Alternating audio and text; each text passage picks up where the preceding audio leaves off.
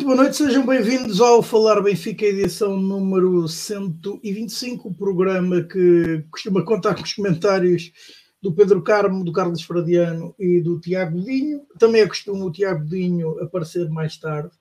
No programa desta vez o Godinho foi o primeiro a chegar e o programa é só connosco e com vocês que estão aí desse lado. E portanto, sejam bem-vindos a este Falar Benfica 125. Eh, vocês vão poder colocar, inclusivamente, as vossas questões. Não que vocês não as fizessem na altura, mas desta vez, como somos só nós dois, podem fazer perguntas também a mim, ao Tiago, eh, que eh, teremos todo o prazer em responder, dar a nossa opinião sobre os temas, não que não o façamos. Eu costumo fazer muito menos vezes, uma vez que até costumo ser mais moderador do que outra coisa, Uh, mas o Tiago uh, é sempre uh, aqui a voz mais, mais avisada e mais esclarecida também, e, e, mas desta vez eu juntar-me nas respostas. Mas temos também os temas em agenda e aos quais é impossível fugir. Faremos a análise então à derrota frente ao Feyenoord por duas bolas a uma, o jogo que marcou a conclusão da pré-temporada do Sport Lisboa e Benfica. Petar Musa apontou o único golo uh, da equipa já nos instantes finais, uh, naquele que foi talvez o segundo remate à baliza do Benfica em todo o encontro. Tentaremos encontrar respostas para o facto do Benfica ter tido uma prestação uh, débil, digamos assim, do ponto de vista ofensivo e, e, pouco segura no capítulo defensivo. Faremos também o comentário à primeira conferência de imprensa da temporada de Roger Schmidt, ele que, na véspera então dessa um, partida em Roterdão, uh, fez uh, ou deu a sua opinião sobre vários temas que marcam a atualidade do plantel do Benfica. Fazer, faremos também então, um balanço global desta pré-temporada com nomeação dos problemas a colmatar este arranque da época, que está marcado para quarta-feira da próxima semana o embate com o Benfica, o futebol, perdão, com o Futebol do Porto é Aveiro para a Supertaça Cândido da Oliveira. A notícia uh, das últimas horas também é uh, um empréstimo de Martin Neto, uh, médio que há pouco tempo renovou com o Sport Lisboa e Benfica, ao Gil Vicente, o jogador do Benfica está emprestado até final da temporada. Tiago Dinho, uh, boa noite. Podia-te um primeiro balanço ao jogo com o Feyenoord. Olha, boa noite, Rui. Eu acho que era importante que tu. Mas já agora também. Sim. Força, força, força, força. E já agora que vamos deixar aqui palavras de preço para a seleção portuguesa de futebol feminino, que teve, digamos, apesar de não se ter apurado para a fase seguinte, uma brilhante uh, prestação de estreia no uh, Campeonato do Mundo, uh, defrontou uh, vice-campeão do mundo, começou por defrontar a vice-campeã do mundo, Holanda, perdeu por 1 bola a 0, depois venceu o Vietnã por 2-0 e esta manhã, em Portugal, empatou sem golos com a campeã do mundo, com a bicampeã do mundo, uh, Estados Unidos. Uh, teve ocasião para, inclusivamente, vencer o encontro, mas uh, a jogadora Ana Capeta enviou uma bola oposta, poderia ter dado então o triunfo às cores nacionais. Uh, agora sim, Tiago, e acho que devíamos dar este, esta palavra uh, às nossas navegadoras. Uh, Tiago, boa noite. Pedia-te então a tua primeira intervenção, sendo assim. Boa noite, Rui. Boa noite a todos os presentes que estão a assistir. Epá, temos também de dizer as verdades, não é? O Carlos e o, e o, e o Carmo estamos aqui num processo de reestruturação, não falar Benfica sentimos que eles não são elementos que estejam disponíveis a fazer sacrifícios, nomeadamente as suas férias, para estar aqui a falar sobre o Sport Lisboa Benfica e, portanto, estamos, estamos, estamos numa fase de recrutamento. Quem quiser enviar CVs para análise, estejam à vontade, porque nós, nós não podemos aceitar, é isso, eu, e o é Rui, eu e o Rui não podemos aceitar este nível de abdicação. CVs, CDs, ainda por, cima, quando, ainda por cima, quando ainda vivemos. Uh, tempos difíceis, eh, como aqueles que os estatutos eh, nos trazem Exato. ainda, e como nós tivemos na, na, passada semana a oportunidade de perceber mais um pouco sobre o processo no programa de, do Benfica Independente com a Raquel Vaz Pinto, que também vamos falar aqui hoje um pouco sobre isso. Uh, e portanto ter estes dois abdicadores do Sport Lisboa Benfica para estarem em férias, enfim, Não, uh, aliás, se alguém, se alguém quiser comprar o bilhete do Pedro Carmo, passe é perguntar. Tenho o bilhete, vendo pelo preço facial, é só, só, só enviarem mensagens com vídeos, com as maiores loucuras de benfiquismo que vocês estão disponíveis a fazer, que eu cedo o bilhete. Eu, eu acho que eles não nos quiseram dizer e terão ido para a missa de abertura das Jornadas Mundiais da Juventude. Epá, uh, eu, eu, respeito, eu respeito muito a fé de cada um. Eu, eu, professo, eu professo uma fé muito grande ao Pai Cosme, uh, portanto vou respeitar, vou respeitar a fé, a fé dos, dos, dos que estão no Marquês. Parece-me, como hoje dizia um amigo meu, que normalmente quando nós somos campeões está lá mais malta do que, do que, do, do que a que esteve lá hoje. Mas Era isso, sim, mas olha, já agora temos outro tema interessante para falar e se calhar até podemos começar por aí, uma vez que eh, parece estar englobado uh, nas festividades das Jornadas Mundiais da Juventude, parece que o Estádio da Luz, a Catedral vai servir de palco a um evento ecuménico e, portanto gostava de ouvir a tua opinião e também agora, já agora a vocês olha, na caixa de eh, comentários. aproveita até porque sobre esse, estava, uh, estava, esse assunto. Estava aí na brincadeira com, com o Paulo nos comentários. Brincadeira, não é brincadeira nenhuma. Faça aquilo que tem acontecido no estádio do Sport do Benfica e fora do estádio do Sport do Benfica e, e não só com adeptos do Sport do Benfica e algumas coisas. Eu não tenho nada contra as jornadas mundiais de juventude, eh, apesar de, do Estado português ser um Estado laico, assim o diz a Constituição Portuguesa, mas percebo que a fé, de, maioritariamente de Portugal, é um país católico, eh, portanto entendo que, que para a maior parte da população portuguesa isto possa fazer todo sentido, mas eu, eu preferencialmente preferia gastar dinheiro noutro tipo de eventos. Uh, mas fora essa parte mais política, aquilo que eu não posso deixar de registar é que, por exemplo, mesmo hoje tivemos imagens uh, em transportes públicos de situações que eu tenho sérias dúvidas que se fossem com adeptos de futebol seriam permitidas. Por exemplo, no metro, com, há vídeos a circular com N man, uh, pessoas peregrinos que estão neste, neste evento a passarem descaradamente sem pagar. Uh, e, e, pelo que eu sei, uh, isso não está no, no programa das festividades. E sei que se fossem adeptos de futebol, provavelmente isso teria, teria, um, custo, teria um custo elevado.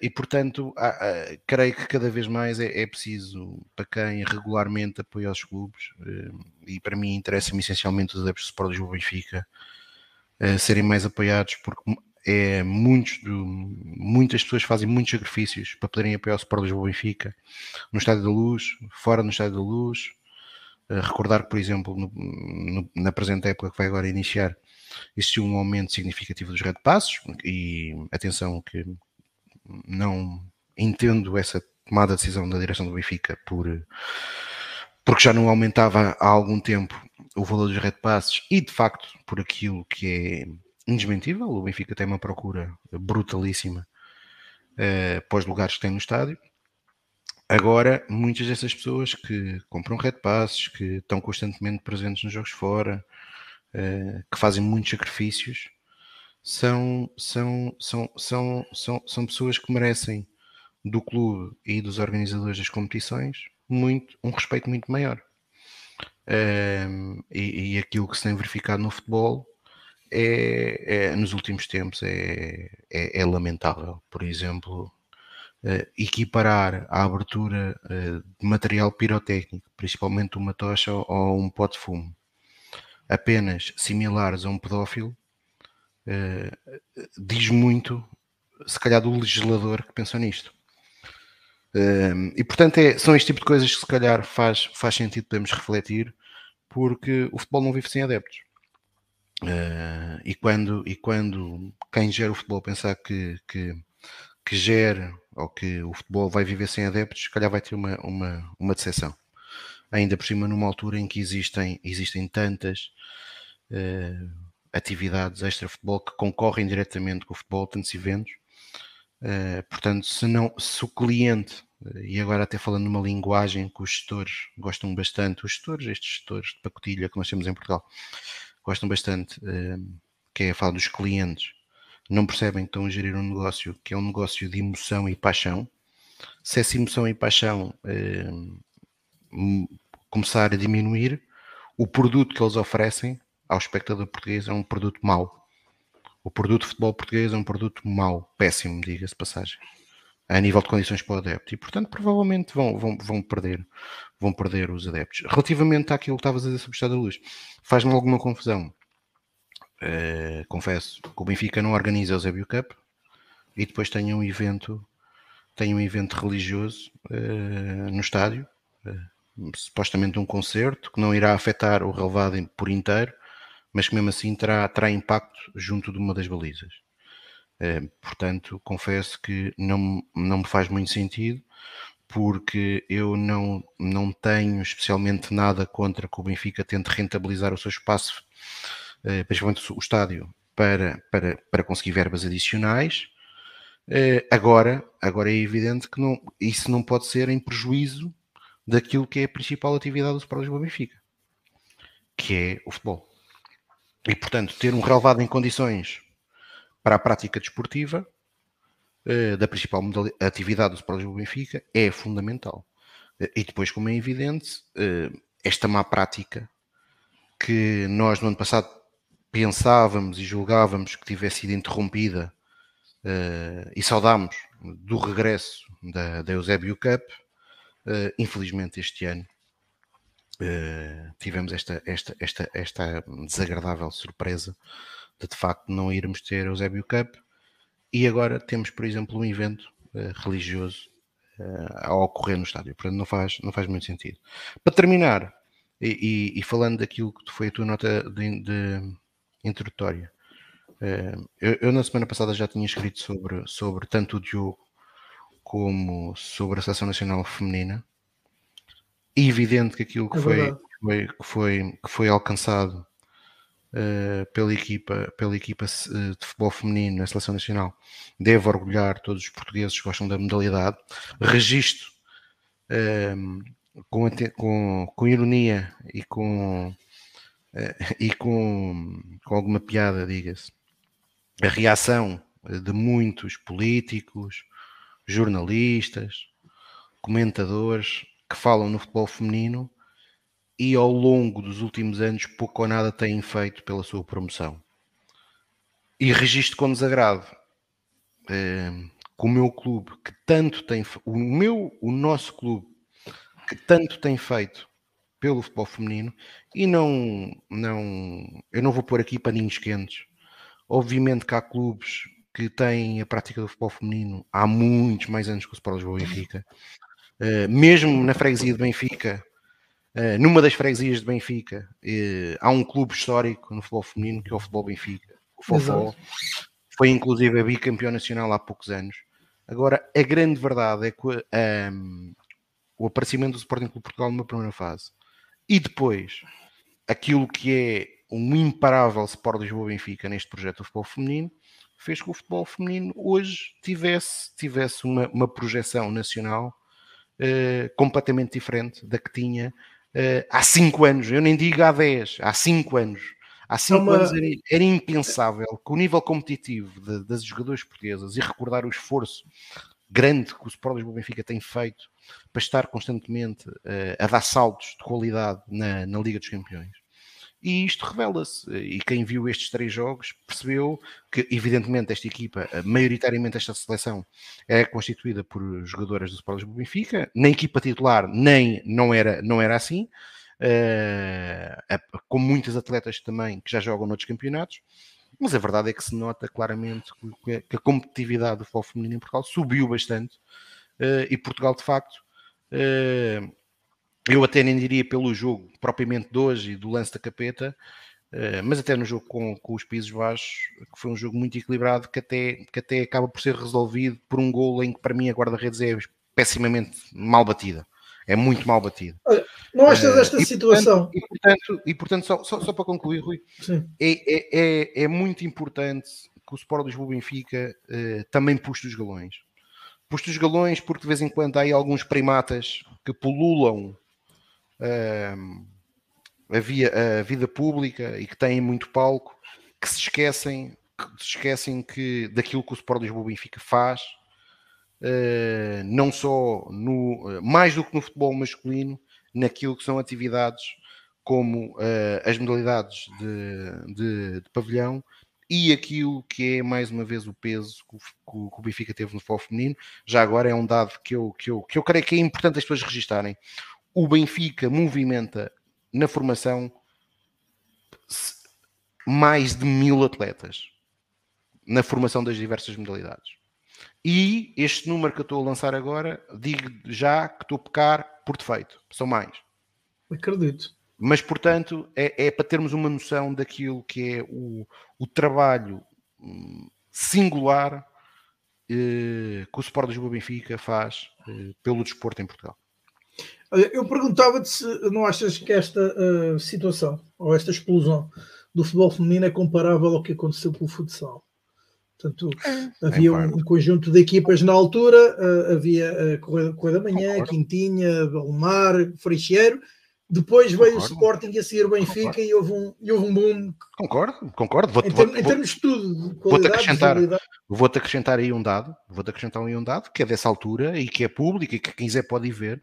O Sporting Clube Portugal, que naquela realidade paralela que, que, que muitas das vezes os adeptos do Sporting gostam de viver, Uh, respeitando muito alguns amigos meus que são do Sporting, mas naquela realidade paralela que de, o clube eclético, o clube que ganhou 50 mil troféus, como o jogo da Carica e o jogo da Malha, eu também em casa jogar sozinho com a minha gata ganho os jogos todos.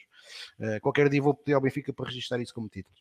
Uh, mas pronto, tirando esta nota introdutória, foi o Sporting Clube Portugal que no início deste século decidiu que ia só ter duas modalidades, duas modalidades ditas amadoras como, como principais, que foi o handball e o atletismo.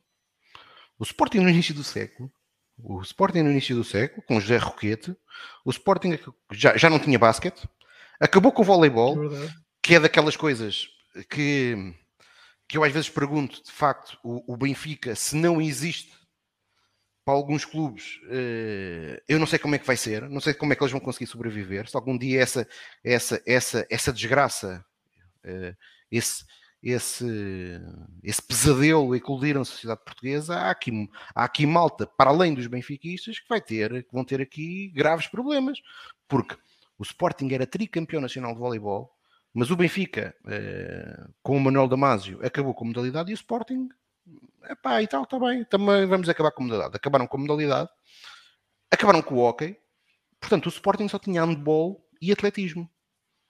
Handball e atletismo. E o futsal do Sporting era amador. Aquilo que tu estavas a dizer agora, nessa altura, o Correio da Manhã, o Sporting, que já tinha futsal, o futsal do Sporting era disputado de forma amadora. E aquilo que, que, que na altura era mais ou menos conhecimento público, e a equipa do Benfica aparece em 2001, 2002. A equipa do Benfica, uh, a primeira vez que participamos num campeonato é na época 2001, 2002.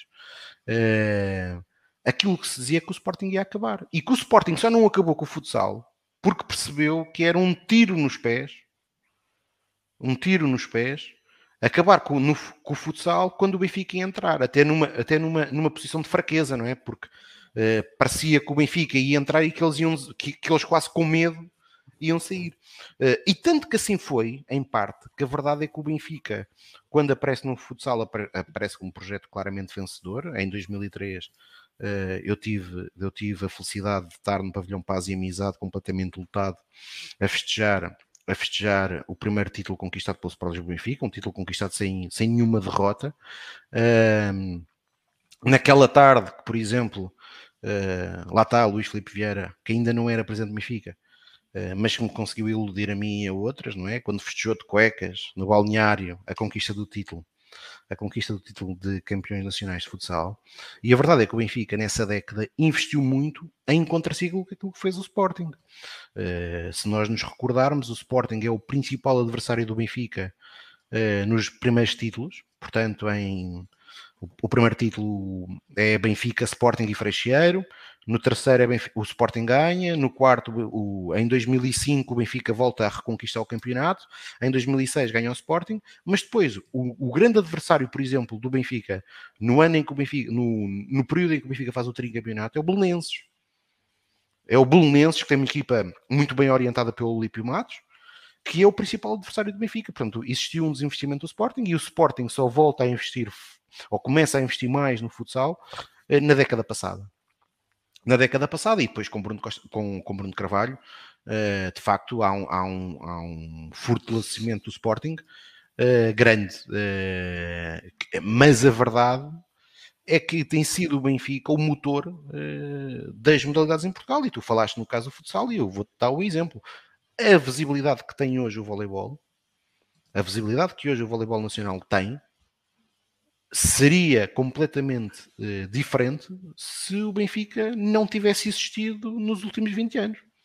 Porque basta recordar que desde o Benfica subiu para a Primeira Liga, para o, para o primeiro campeonato em, creio eu, 2002, 2003, uh, mas até lá não, não existia nenhum grande e os campeonatos de voleibol eram marginalizados pela imprensa, porque acaba por ser natural quando, quando, por muito respeito que os clubes mereçam, são clubes que são clubes essencialmente locais, não, não têm uma, uma, uma, expressão, uma expressão nacional. E o Benfica uh, tem feito isso, e o Benfica, além, além, além de ter, de manter esta projeção uh, e de conseguir garantir esta, esta visibilidade nacional das modalidades, depois temos conseguido uma coisa, com, com exceção numa ou outra modalidade, mas eu até diria com que até, até nem, nem, nem, se pode considerar que haja exceção, e agora até estamos a fazer isso no feminino, que é continuamos ou tentamos sempre ter equipas que na Europa estejam presentes regularmente. Por isso é normal que hoje eh, o Benfica, aliás, é, é, é maravilhoso, é maravilhoso, por exemplo, e mantendo aqui no foco no voleibol, é maravilhoso que hoje a discussão entre alguns adeptos do Benfica seja como é que nós conseguimos ser mais, ser mais competitivos na Liga dos Campeões de Voleibol. Ou seja, e o Benfica este ano, por exemplo, teve, teve entrada direta, vai estar num grupo muito difícil, vai estar num grupo muito difícil em que se arrisca a, a, a suceder aquilo que sucedeu no ano passado, a fazer seis jogos e a perder os seis.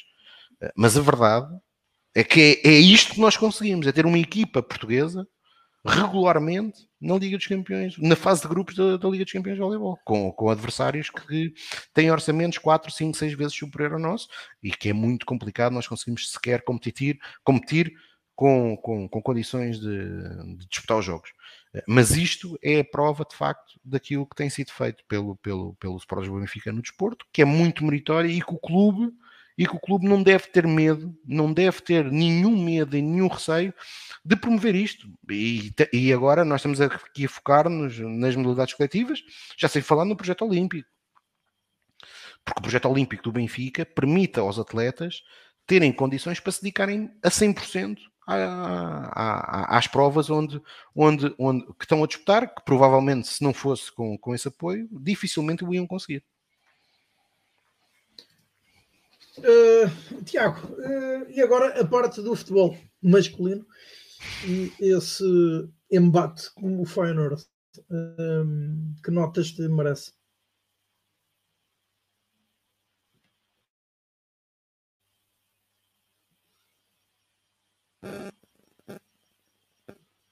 Estás em mudo, Tiago.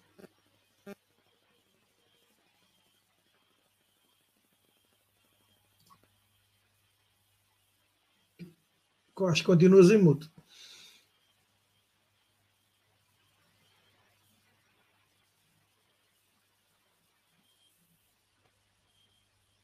Uh, agora, agora, sim. sim. Uh, aquilo que estava-te a dizer, uh, nós na semana passada tivemos aqui o Bruno Francisco e tivemos a falar um pouco sobre aquilo que era, que era, que era o plantel do Benfica. Uh, eu creio que o plantel do Benfica de facto está mais forte, mas o 11, eu não acho que neste momento o 11 do Benfica esteja mais forte quanto passado. E, e, o jogo de Roterdão, que veio na sequência do jogo com o Burnley, que eu, que eu, que eu, não, que eu não vi, mas uh, daquilo que eu já tinha, só vi um resumo, voltou a demonstrar muitas fragilidades do Benfica no meio campo. O Benfica, que se apresentou outra vez com Orsens e Corco a jogar no meio, revelou muitas dificuldades. O primeiro golo nasce até de uma falha, de um erro individual de, do Orsens. mas a verdade é que um erro não pode acontecer a qualquer jogador. A verdade é que o Benfica não me pareceu nunca aquele Benfica que nos encantou não é na época passada. Um Benfica pressionante, um Benfica a conseguir ganhar a bola uh, rapidamente. Uh, os próprios números do jogo são enganadores. O Benfica acaba o jogo com 57% de posse de bola. Mas uma posse bola muito mais consentida pelo Feyenoord do que, do que propriamente uma, uma posse bola efetiva uh, do Sport Lisboa Benfica. Revelámos demasiadas dificuldades, muita pouca agressividade da equipa Benfica. Basta olhar para os números das faltas. O Feyenoord fez 16 faltas, o Benfica fez 7. Uh, a primeira parte então foi de facto muito má. Uh, na segunda parte, a equipa, a equipa subiu alguns patamares. Uh, a entrada de João Neves e depois Florentino uh, ajudaram a estabilizar o meio campo do Benfica, embora o Feyenoord até, até, tenha tido dois, três lances que até podia ter aumentado a vantagem. mas pronto, acho que é um a perder, evidentemente, que seja agora.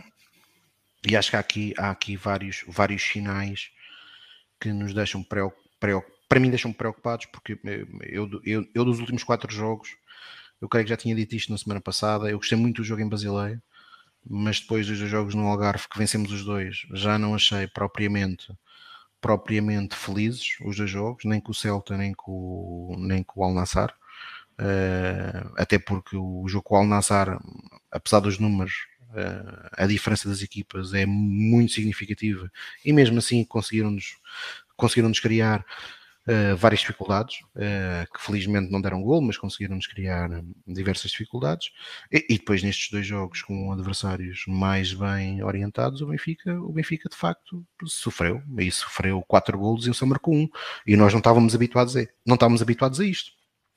Nem no ano passado, Uh, recordar que no passado na pré-época ganhámos os jogos todos, não é? E portanto uh, não era, não, uh, não era, obviamente que deixa aqui um sabor amargo para aquilo que vem aí, que é o jogo da próxima semana, dia 9. Agora, como é evidente, esse é que interessa mesmo vencer, e portanto, nem tudo, quando vencemos, não está tudo bem, quando perdemos, não está tudo mal. Eu acho que neste momento, Roger Schmidt, ao contrário do que fez no ano passado, isso também parece-me evidente. Continua a fazer um conjunto de trocas, mesmo neste jogo.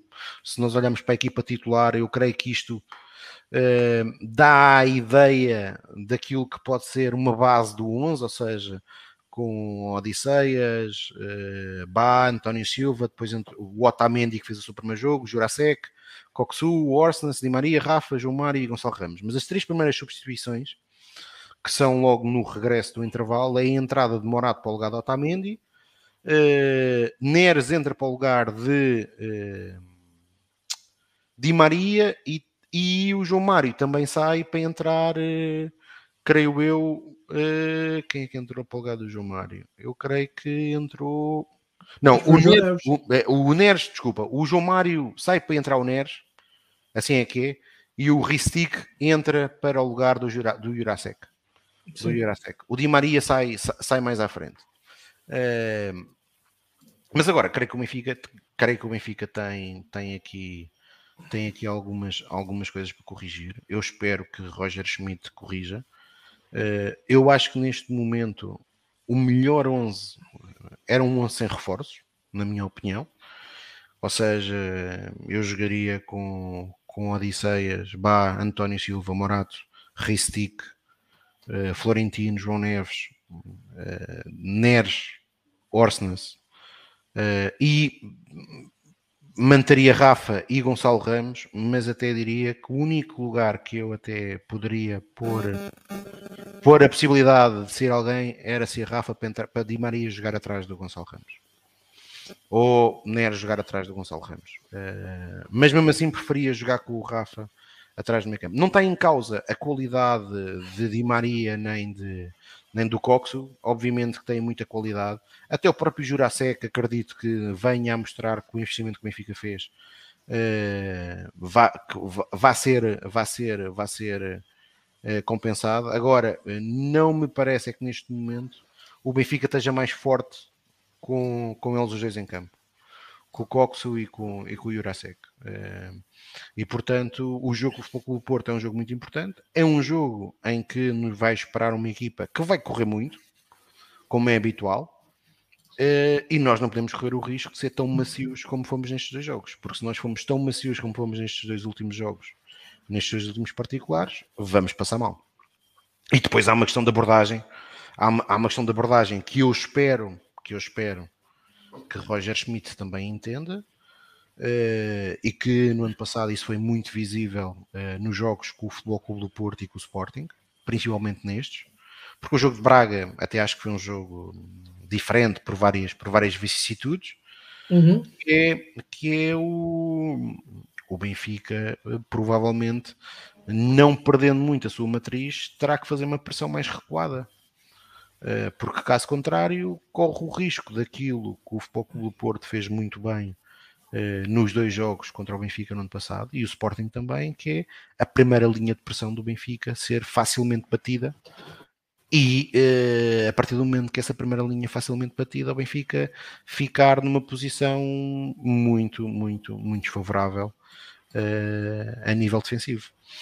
E portanto, se calhar é avisado e espero que Roger Schmidt consiga, consiga entender aquilo que se passou no ano passado e que consiga ter uma abordagem diferente para estes jogos Uh, não, não perdendo a matriz, obviamente, ser, um, uhum. ser uma equipa que tenha capacidade de pressionar o adversário uh, e que acima de tudo seja ofensiva, como, como nós esperamos, uh, e que tenha o controle do jogo, mas um controle efetivo do jogo.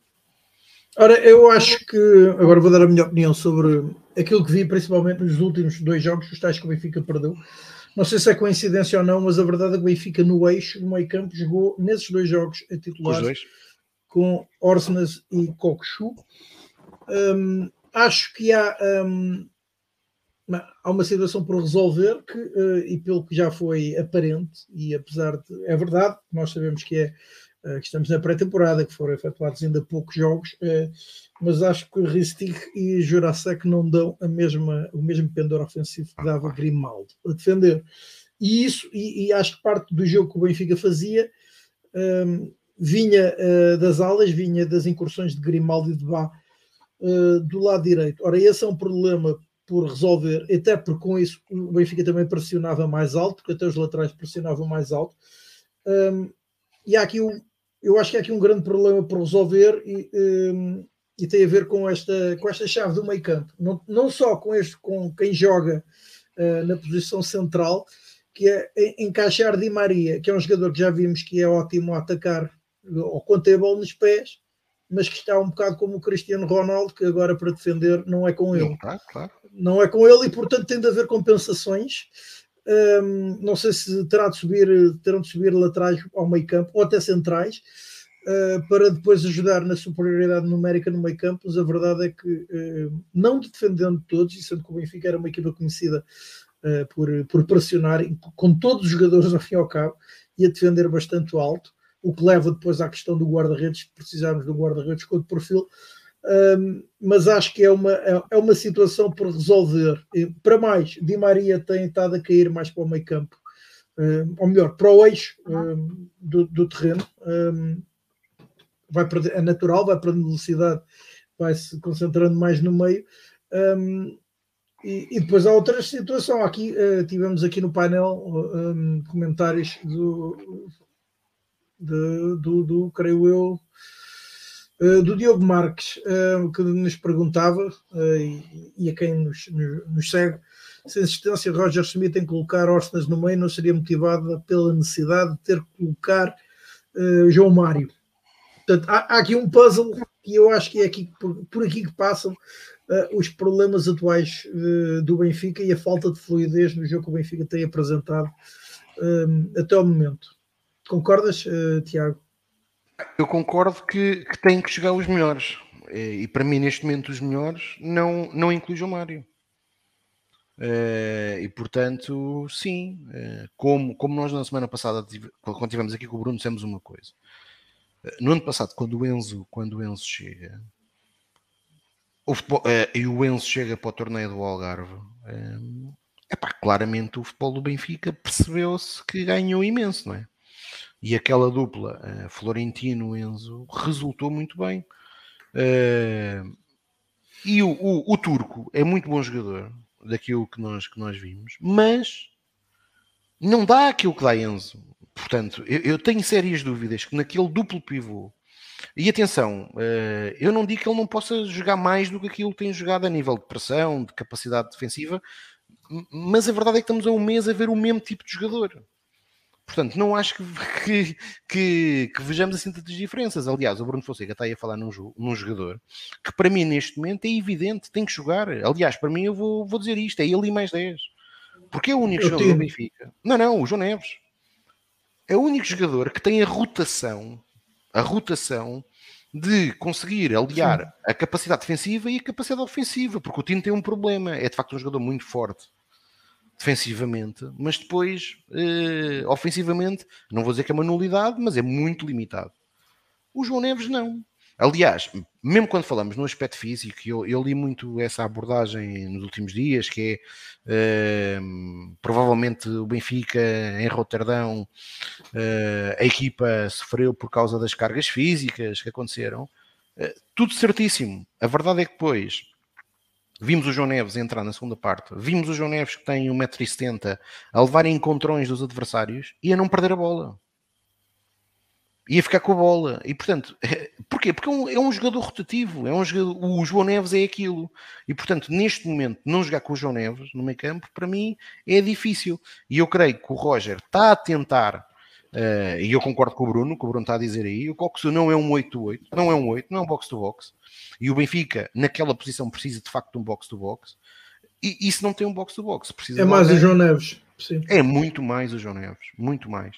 E portanto, para mim, eh, eu espero, eu espero que, que o meio-campo seja. Gostava muito que o meio-campo fosse Florentino João Neves eh, e, e depois eh, o Orsens na esquerda, ou até vou dizer uma coisa, no ano passado, no ano passado, eu creio até disse isto na semana passada, o Benfica contra o Sporting Clube Braga, e eu gosto disso de Roger Schmidt, a audácia que ele tem nisso, porque resultou. O Benfica jogou no meio campo com Chiquinho João Neves. Quanto ao Sporting, voltamos a fazer a mesma coisa. Mas quanto ao Sporting, lá está. Quanto ao Sporting, sofremos. Sofremos porquê? Porque, nesse caso em concreto, uh, o que aconteceu foi que o Orsens continua a jogar lateral direito. Mas quando o Orsens, na segunda parte, passa, entra vá e o Orsens sobe no campo, passa a jogar no meio campo, a segunda parte fica muito bem conseguida em Alvalade. Muito, muito, muito bem conseguida. E, portanto, eu espero que, que, que Roger Schmidt um, perceba isso Uh, e, e, não há problema nenhum, e volto a dizer isto, não está em causa a qualidade dos atletas, uh, mas se aqueles que no ano passado foram campeões a jogar bem, não há uhum. problema nenhum que se neste momento não conseguimos enquadrar aqueles que vieram novos a serem efetivas mais-valias, mais vale jogar com os que estavam antes. E para mim, neste momento, eu preferia uh, fazer isso. Preferia jogar com aqueles que nós sabemos que, claramente, uh, dão-nos mais garantias. Uh, e com a nota que tu deste, ou seja, eu acho que o caso do Di Maria é um caso evidente que, se calhar, Di Maria tem que começar a jogar muito mais no corredor central do que no, do que no corredor lateral, porque Di Maria não vai, que é natural até pela idade que tem, dar defensivamente aquilo que, que, que, já deu no passado. E hoje nós não podemos pedir isso a Di Maria. Uh, sim, e não estamos a ver a vir dobrar um lateral, por muita não. vontade que o próprio tenha, não o estamos a ver a ajudar a fechar um, um lado. Um, uh, eu acho que aqui o Tiago Leiria tem aquilo que, que eu acho também ser a minha opinião sobre o Cocosu, que é mais um, um João Mário, como diria um médio interior de equilíbrios e de organização do que propriamente um box-to-box. Sim, se calhar, eu, se calhar eu, talvez seja esse o problema. Eu até acho que ele, que ele, que ele eu, eu, na altura quando o jogador foi contratado assumi logo que não conhecia o, o jogador. Mas muitas das comparações que foram feitas por pessoas que conheciam o jogador até o compararam muito ao Bruno Fernandes. Uh, um jogador com golo, com muito golo, inclusive, é muito golo. Aliás, tem que ser um bom jogador, mesmo agora nós vimos em Roterdão, para ser, para ser, para ser, para ser homenageado da forma como foi homenageado pelos adeptos do, do Feyenoord. Uh, não está em causa, não está em causa, não está em causa de facto a qualidade do jogador, mas parece-me efetivamente isso. Não é um jogador, não é um, não é um jogador que tenha a capacidade de no meio campo a dois no meio campo a dois, uh, fazer aquilo que, que, que, é expectável e que, e que no ano passado nós tivemos, e foi, foi sem sombra de dúvida a nossa melhor altura, com Florentino e Enzo Fernandes, uh, que de facto foi a melhor altura no sentido até de, de equilíbrio, não é? Que tivemos. E portanto, neste momento, jogar, jogar, jogar com ele ali é, é, é, é colocar-nos a jeito. Aliás, os números do jogo com o Feyenoord, a nível da agressividade da equipa Benfica, são reveladores disso. Uma equipa que faz 7 faltas em 90 minutos contra uma equipa como a, como a do Feyenoord, que era uma equipa de facto muito intensa, sempre a pressionar. Uh, o Benfica mal passava ao meio campo, uh, havia, se fosse nas laterais, fosse no meio, havia dois, três jogadores sob, sob o portador da bola. Uh, e o Benfica só conseguiu fazer sete faltas num jogo inteiro contra 16 do, da equipa, da equipa do, do Feyenoord. E isso demonstra bem aquilo que foi a intensidade que uma equipa colocou em campo e que a outra não conseguiu colocar. E para mim, claramente, o problema está no meio. E é evidente, o próprio João para Mário, mim. para mim, o próprio João Mário sofre com isso. Porque uma coisa é ter a jogar no meio campo Enzo e Florentino, Outra coisa é ter jogadores que jogam que têm um perfil muito semelhante a ele. Eh, é, é, evidente que vai, que, vai, que, vai ser, que, vai ser, que vai ser pressionado. Uh, e portanto eu espero, eu espero que Roger Schmidt tenha, tenha estes dias para alterar, uh, porque o jogo, o jogo de Supertaça é um jogo mesmo muito importante para o Benfica. Obviamente que, que para, já porque está um troféu em jogo, e é um troféu que nós, ao longo da nossa história, uh, erradamente desvalorizámos uh, muitas vezes contra este mesmo adversário. E, e, e, depois, porque o Benfica, de uma vez por todas, tem que conseguir contra o Futebol Clube do Porto ganhar regularmente ao Clube do Porto. Eu já não me recordo do Benfica ganhar duas vezes seguidas em jogos oficiais ao Clube do Porto e, portanto, eu espero que, que, seja em 2023, começando no dia 9 de agosto e depois, à sétima jornada no Estado da Luz, o Benfica consiga fazer a segunda vitória consecutiva. Eh, e, portanto, temos que encarar este jogo com, com com o máximo de foco possível, percebendo que do lado de lá vamos ter uma equipa que é aquela é a matriz do Futebol do Porto, vai ser uma equipa que vai correr muito, vai, vai nos pressionar bastante e que se nós não estivermos preparados para isso, uh, vamos ser uh, infelizmente engolidos por, porque foi aquilo que eles nos têm feito nos últimos anos. Ainda, ainda voltando aqui com a ideia do, do meio campo uh, haver aqui alguém uh, para jogar, ah, ou melhor, uh,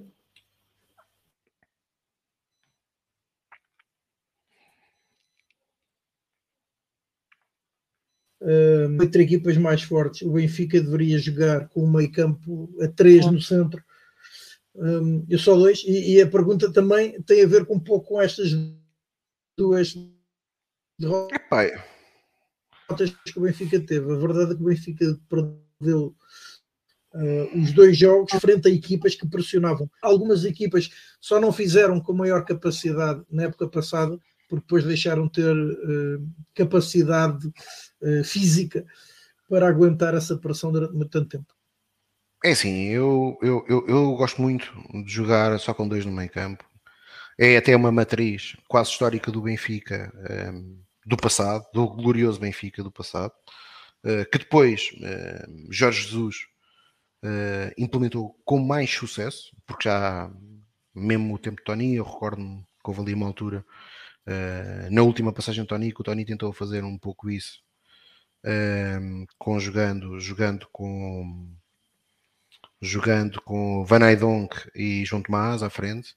Depois temos o modelo, como o Bruno, como o Bruno Fonseca está a dizer e bem, de Losango, que chegou, houve uma altura no futebol português que até era um sistema muito, muito utilizado e que o Benfica teve para mim uma das melhores equipas a jogar com, com esse sistema, com Fernando Santos, em que tínhamos dois laterais que eram absolutamente fabulosos, o Nelson e o Léo, e depois tínhamos um meio campo de uma qualidade muito grande, com Caragunis, com Katsuranis, com, com uh, Simão Sabrosa, depois tínhamos na frente Nuno Gomes e Micoli, Uh, Rui Costa também jogou nesse meio campo de, de, de, Fernando Santos, portanto era um meio campo de facto muito bom.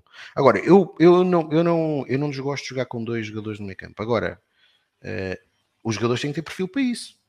E o Alexandre está bem a dizer bem, Petit. Uh, têm, que ter, têm, têm que ter capacidade para isso. E, e, depois a equipa do Benfica tem que fazer uma coisa. E isso já era uma matriz uh, quando o Benfica defrontava, defrontava outro tipo de adversários, que é temos, temos que nos adaptar, não é? O Benfica, o Benfica de, de Rui Vitória, por exemplo, eh, foi jogar a Munique com Fedja e Renato Sanches e perdeu 1-0 e até teve, obviamente o Bayern teve muito mais por cima do jogo, mas até tivemos, até tivemos uh, perto de conseguir empatar esse jogo, porque fomos conscientes daquilo que tínhamos que fazer, de quando é que tínhamos que estar a bola, e acho que é isso que Roger Schmidt tem que perceber. Por exemplo, não faz sentido, quem, quem viu no ano passado o jogo em Alvalade, a primeira parte, o Benfica, quando o Benfica, ou contra o Porto, por exemplo, se o Benfica tenta fazer exatamente o mesmo tipo de processo, que é pressionar os adversários em cima, equipas bem trabalhadas como o Sporting e o Porto, que tenham guarda-redes que com os pés joguem bem, ou tenham jogadores no centro da defesa, consigam se jogar, facilmente batem a primeira linha de pressão do Benfica. E a partir daí, o Benfica muitas das vezes arrisca-se a um 0 para 0, um 0 para 0, desculpa, a jogar em igualdade uh, com, com, com, com, os avançados, com os avançados adversários. E coloca-se a jeito, e coloca-se a jeito. A primeira parte em Alvalade no ano passado foi muito má, por exemplo. E, uh, aliás, e a primeira parte do Futebol Clube do Porto. Sim, isto aqui uh, o que o Paulo está a dizer é verdade, não é? O ambiente do Estado da Luz é, é miserável. Uh, e mais, uma equipa com um guarda-redes, além de passar a primeira linha, passa a segunda também, sendo que as bolas habitualmente são colocadas nos extremos uh, e, portanto, saltam o meio campo e partem logo para um para um Sim, para cima o, dos laterais do Benfica. O Diogo, o Diogo então faz isso na perfeição, não é? O Diogo, que espero que ainda saia do Porto, porque ele de facto faz isso, faz isso com. No ano passado é o jogo do Diogo na, na luz, é mais uma masterclass de jogar com os pés uh, do Diogo e da forma como ele nos matou muitas das vezes na pressão. E, portanto, quando nós sabemos que o adversário tem, tem, tem, consegue fazer isto, temos que, tem, não podemos jogar da mesma forma. Caso contrário, colocamos-nos muito a jeito do resultado não ser diferente. Um, e assim, uh, no geral, que balanço fazes da pré-temporada do Benfica? O balanço, o balanço que, eu falo, que eu faço neste momento, até porque ainda falta um. Estamos a 30, 30 dias do mercado fechar, é globalmente eu creio que o plantel está claramente mais forte. Está, é um plantel uh, que uh, neste momento uh, pá, o, João, o João está a confundir. O, o Diogo não sentou o Iker. Pá. O Iker deixou de jogar por causa da lesão. Eh, da, lesão, da lesão que teve, do problema cardíaco. Uh, e não estava lá o Diogo ainda. Uh, exatamente, quem ele sentou foi o Machezinho, que é um bom guarda-redes, diga-se passagem. Acho que globalmente, para já, uma, uma nota que eu acho que é importante dizer.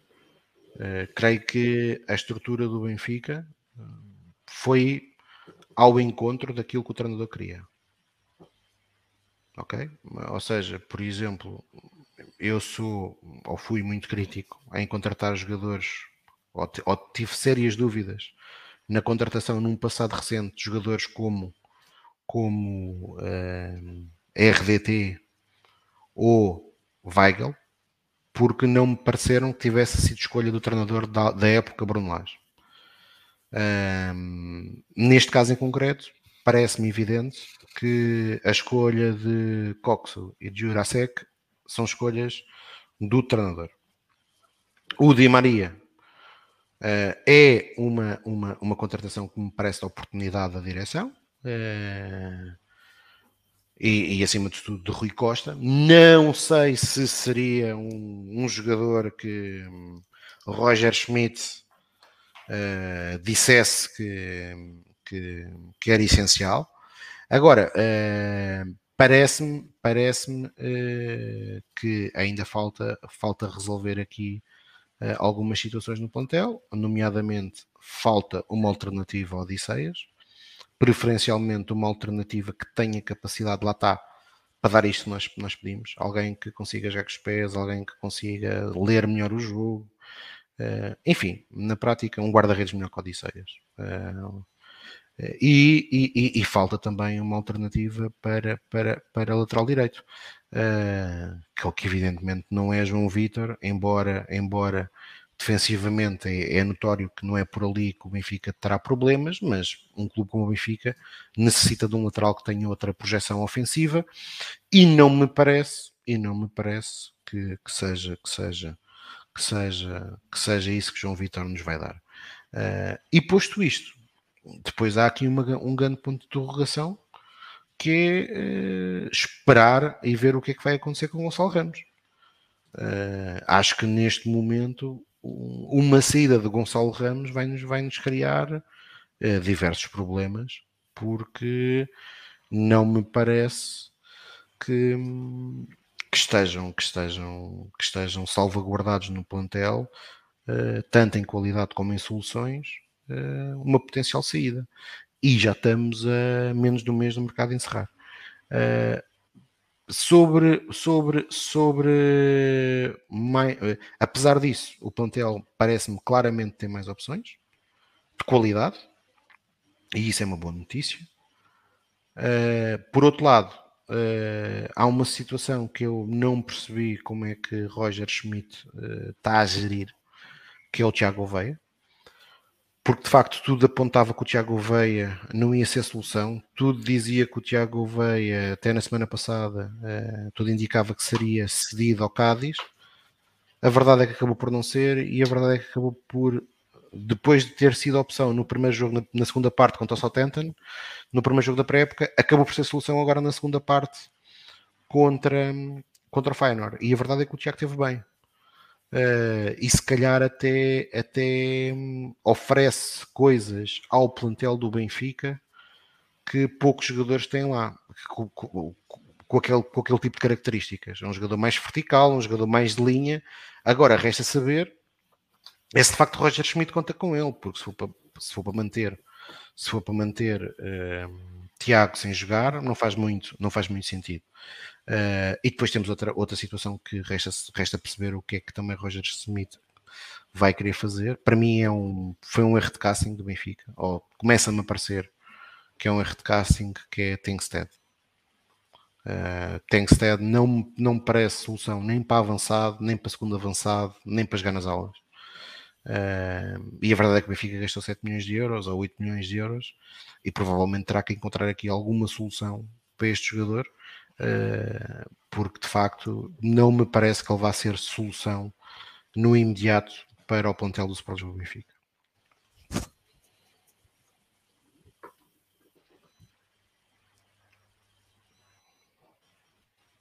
Uh, eu acho que aqui o Mani Calavera toca num ponto que eu considero interessante e que é pouco falado atualmente. Nem falámos, creio, quase na temporada passada, uh, sobre esta questão, sobre o scouting do Sport Lisboa e Benfica. Diz o Mani Calavera, às vezes parece que substituímos todo o departamento de scouting, talvez para poupar dinheiro, chatices ou por fé, pelo Roger Schmidt. Pergunta a nós se nos parece demasiado arriscado. Tiago. Epá, não, eu não, eu não, eu não acredito nisto, confesso. Uh, porque o departamento de scouting é o mesmo e continua no Benfica. Aliás, eu até acho outra coisa. Acho que o departamento de scouting uh, do Benfica tem, tem, tem sido, tem sido, tem sido mais ouvido uh, desde que existiu uma mudança de direção. Isso parece-me até evidente. Agora, o que eu acho que este ano aconteceu, e aí eu posso concordar em parte com este comentário, é que, como no ano passado, aquilo que foram indicações de Roger Schmidt correram bem, ou seja, o que é que eu quero dizer com isto? Eu não acho, eu não acho, eu não acho que vá, que vá tenha sido, tenha sido Roger Schmidt. Acho que foi scouting. Acho que Enzo Fernandes foi scouting do Benfica. Uh, e portanto, ou seja, Neres acho que foi scouting do Benfica. Aliás, até porque o Benfica tinha um problema com, com o Pedrinho e com o Shakhtar. E portanto, percebeu que tinha ali uma boa oportunidade, se calhar sem perder qualidade, e sem, se calhar não, não perdemos qualidade, aliás, ganhámos foi qualidade. Uh, agora, este ano, contratações que eu acho que foram mesmo do Roger Schmidt foi o Orsnes, e creio que este ano sim, neste ano o Benfica, nos substitutos, tanto de Grimaldo como de Enzo Fernandes, colocou muitas fichas naquilo que é a opinião do treinador. Uh, e, e, e aí eu pessoalmente acho que tem que existir sempre um, um, um balanço grande. Eu acho que a questão. Uh, ele, ele está a falar aí nos nórdicos, eu, eu acho que não. acho que o Sheldrup claramente é um jogador de scouting do Benfica. Eh, que ele gosta, que ele gosta, que o Roger Schmidt gosta, mas creio que é claramente um jogador, um jogador de scouting, um jogador de scouting. E, e do Benfica a trabalhar o mercado nórdico. E bem, e bem, não, não me parece que seja só um, não seja só Roger Schmidt. Agora, eh, como é evidente e concluindo, eu acho que o Benfica deve ter sempre aqui Uh, a estrutura do Benfica deve sempre ter aqui um, uma balança forte. Porquê? Porque normalmente nós sabemos como é que é. Quando o Benfica contrata um jogador por indicação do treinador, uh, o que acontece é que se o treinador for embora, o jogador fica, é? porque nós fazemos contratos por norma no mínimo dos mínimos por três anos. E portanto, quem, quem gera o clube a médio e longo prazo tem, tem que ter isso em consideração. Mas como o Alexandre Gaspar disse, no ano passado, a contratação do Orsnes que para mim foi, olhando para aquilo, agora é fácil, mas na altura foi uma contratação arriscada. Arriscada porque estamos a falar num investimento de 12 milhões de euros ou 13 para um atleta que tem 27 anos. Portanto, se corresse mal, eh, dificilmente o Benfica provavelmente ia conseguir rentabilizar esse investimento. A verdade é que correu muito bem. Eh, e portanto, creio que existe essa confiança naquilo que é indica as indicações de Roger Schmidt, mas acho que neste momento o scouting tem um papel mais importante do que teve num passado recente. Ora, uh, o meu balanço da pré-temporada um, eu não o queria, um, como é que eu ia dizer, não o queria resumir aos resultados, porque de facto não são o mais importante um, e mais que os resultados uh, não me agradou a fluidez, ou a falta de fluidez de jogo do Benfica nesta altura da época.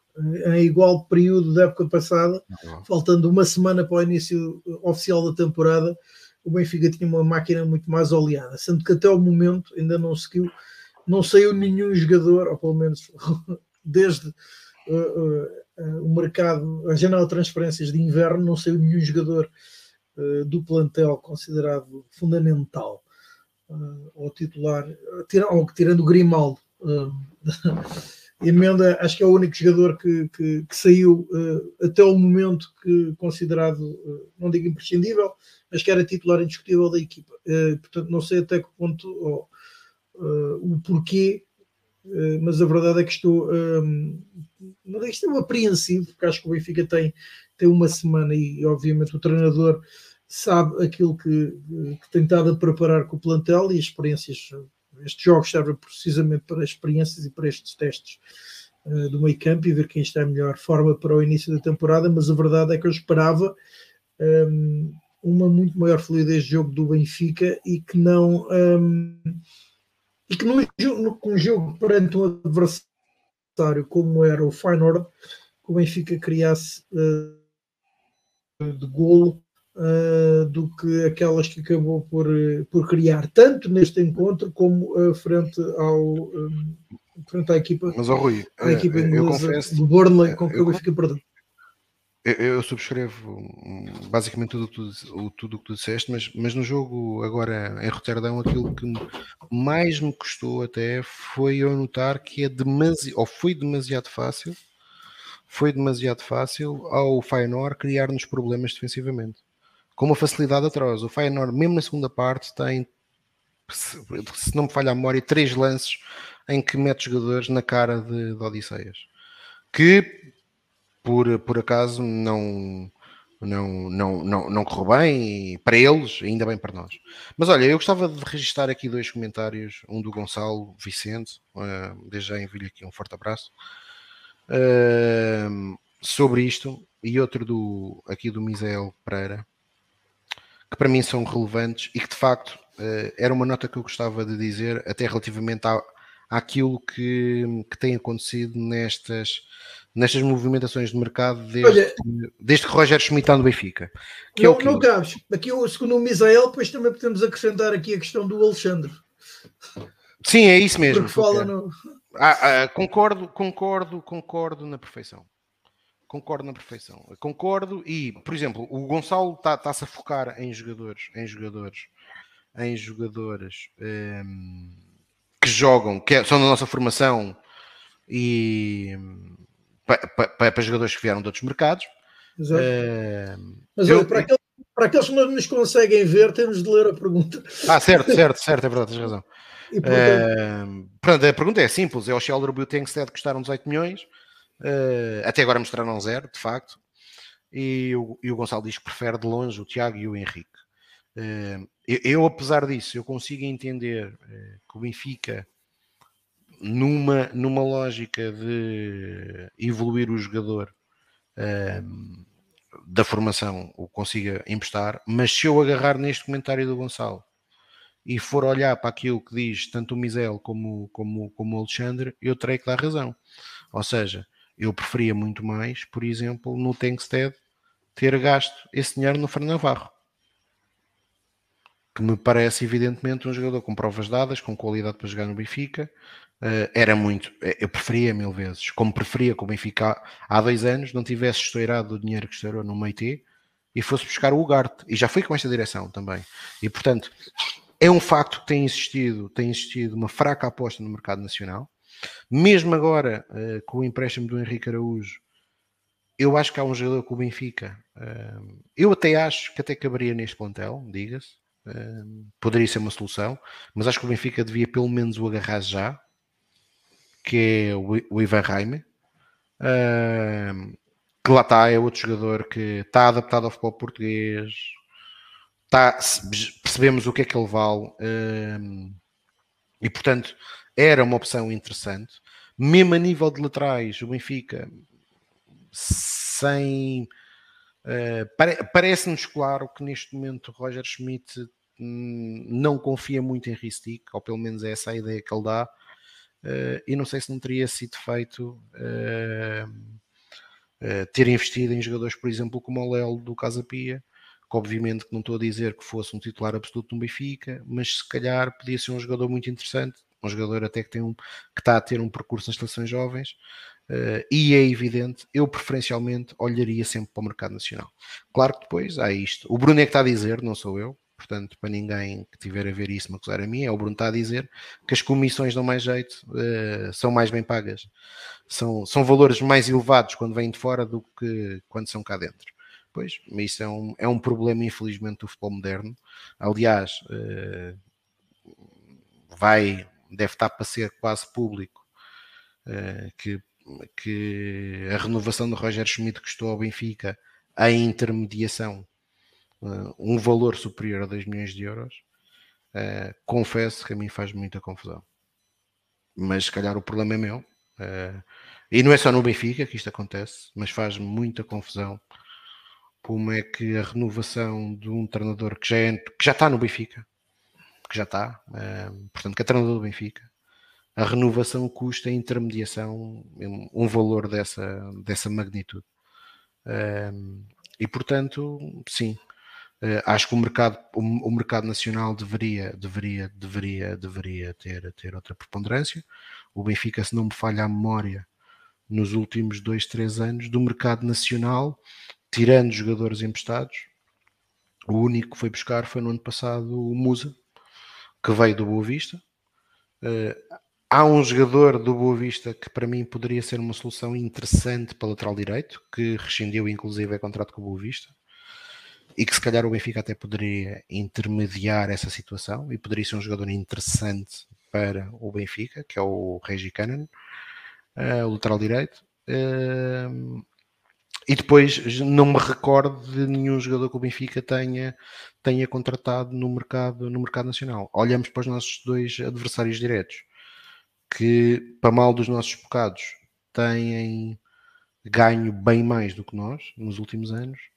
Uh, nós, nós, nós conseguimos perceber que grande, pa, grande parte do seu recrutamento se baseia no mercado no mercado nacional.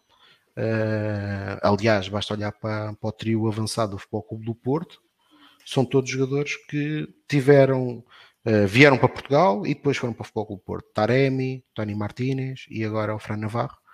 Uh, e, e creio que é inegável que todos têm qualidade. Ora, o Gonçalo Vicente fala aqui também, e se o Bassi aleja quando estiver com sobrecarga, a gestão se impuser? Cá está, não, eu, para mim completamente prioridades e não podemos ficar expostos. Certo, para mim já respondi isto e já o digo nos últimos programas do, do Falar Benfica. Aliás, já o digo desde que uh, o, o, Roger começou a fazer a experiência do João Vitor, que eu só entendo numa lógica de ele ter excesso de centrais, de para ele, João Vitor, ser para o centro da defesa o último central. Ou seja, eu acho que na cabeça dele os dois centrais titulares em condições será o António e o Otamendi. Acho que neste momento, dada a lesão do Otamendi, acho que ele não vai falhar e, portanto, vai se manter fiel àquilo que são os princípios que ele fez no ano passado. Portanto, será António Silva e Morato.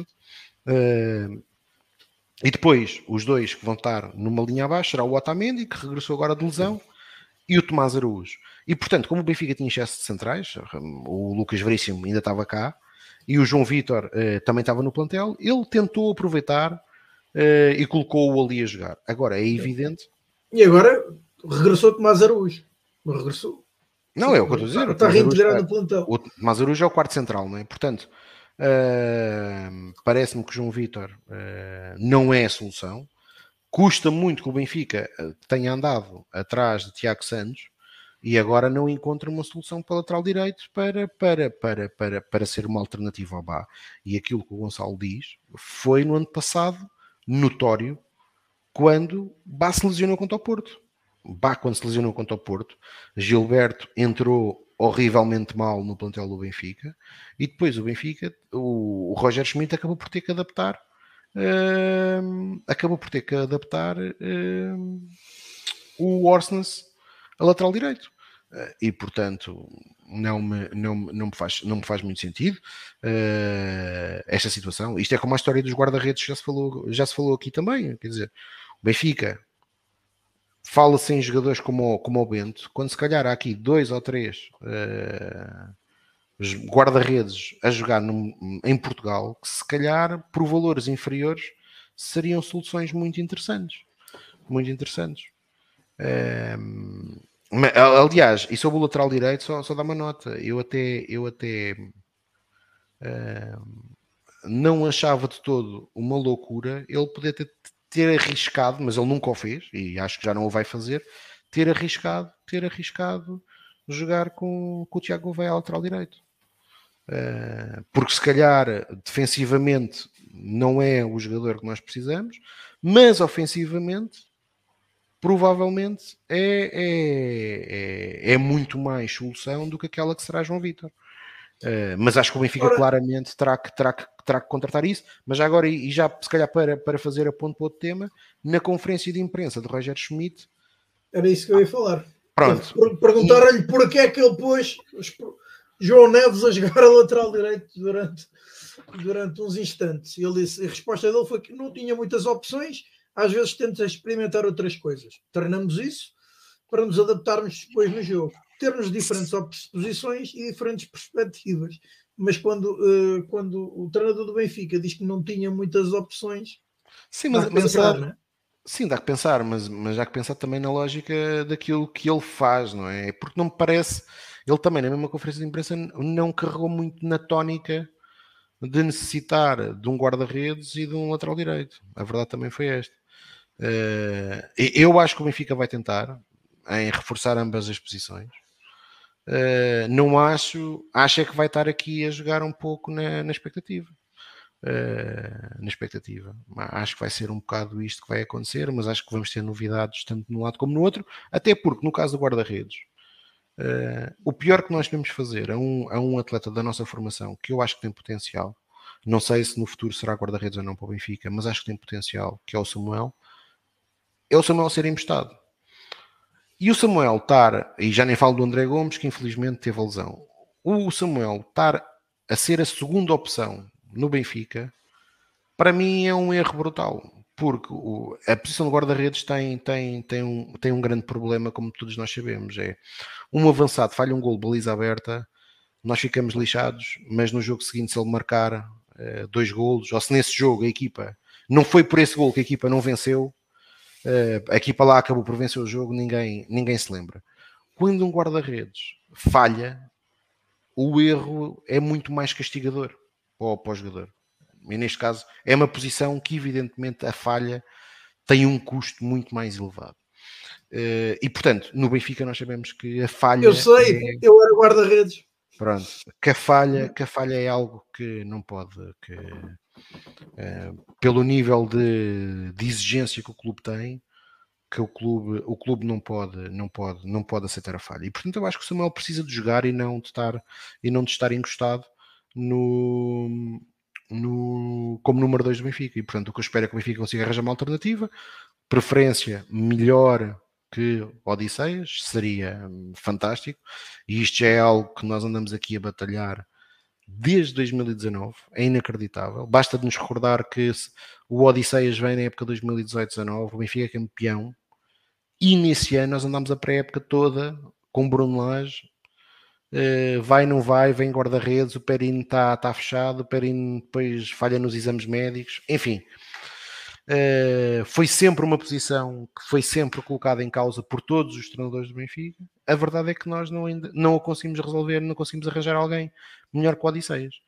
Uh, e portanto espero que, o Benfica consiga, consiga fazê-lo. Ora, aqui o Boris estava a falar no guarda-redes do, do Burnley, uh, o Arianet Moritz. Uh, o Arianet Moritz, nós vimos jogar bastante bem com os pés, porque ele teve anos nas reservas do City e lá, tendo o treinador que têm, são obrigados a, a jogar como uma grande equipa, a jogar com uma defesa mais avançada, com guarda-redes que sejam bons a distribuir com os pés e portanto ele que até antes disso ele não era um guarda-redes particularmente bom com os pés, mas a verdade é que treinou para isso e, e se tornou. E custou 3 milhões ao Burnley só precisamente porque não jogava no sítio. Mas agora se calhar já não, vai, já não gostava isso, não é? Mas pronto, epá, eu, acho, eu acho que é assim, não, não estamos a falar guarda-redes, laterais direitos, pá, jogadores não faltam, não é? Tem é que, tem é que existir algum, algum, algum planeamento e, e o scouting aqui tem que ajudar, é, claramente. É, porque quer dizer, os jogadores não, que, não faltam. Uh, o, que, que joga-se joga futebol em muito lado e em muito país, felizmente. Agora é preciso é procurar.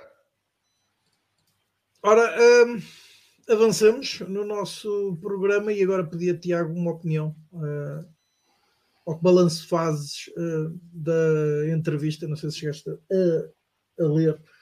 Um, ou ter conhecimento da entrevista, da conferência de imprensa com o treinador do Benfica e dos temas que ele abordou antes do início da partida com o Feyenoord, que acabou por ser a sua única conferência de imprensa antes do início da temporada, isto se não contarmos com o rescaldo da partida com o Feyenoord. Sim, ouvi, um, ehm, já falei um pouco aqui sobre ele, ou seja, claramente parece-me que ele está contente com os jogadores que tem, que tem, que tem neste momento ao dispor. Ele abriu a porta a duas saídas, a de Gonçalo Ramos e a de eventualmente outro jogador. Uh, e de facto foi estranho, eu não, eu não mencionei isso, mas foi estranho que em Roterdão Chiquinho não tenha ido a jogo. Uh, sendo que Chiquinho tem sido sempre uma opção regular naquilo que são as escolhas de Roger Schmidt, e Chiquinho não foi a jogo em Roterdão e não temos conhecimento de ele estar lesionado ou tocado.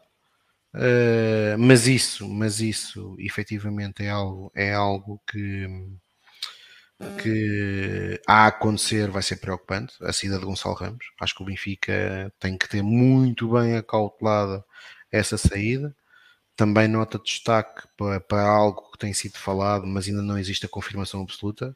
Resta saber, resta vir o roteiro e contas, que é numa potencial transferência de Gonçalo Ramos, que logo à partida o Benfica terá que dar 10%, milhões, 10 ao atual empresário e mais 10% ao empresário antigo, ou seja, o Benfica terá que abdicar numa transferência de 20% do valor global, algo que, sendo verdade, terá que ser muito bem explicado aos sócios do Sport do Benfica, ou pelo menos eu, eu gostava uhum. de saber o porquê.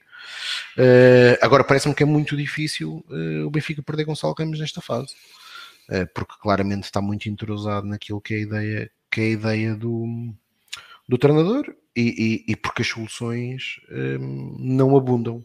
Uh, e portanto, de preferência, eu, eu gostava que o Gonçalo não saísse e depois que, que fosse possível, que fosse possível uh, garantir, garantir uma solução para guarda-redes e para lateral direito, mas lá está, acho que Roger Schmidt, neste momento, com o plantel que está, notei-o muito confortável. Notei-o muito confortável com o plantel que tem neste momento. Uh, pelo menos foi assim que eu li.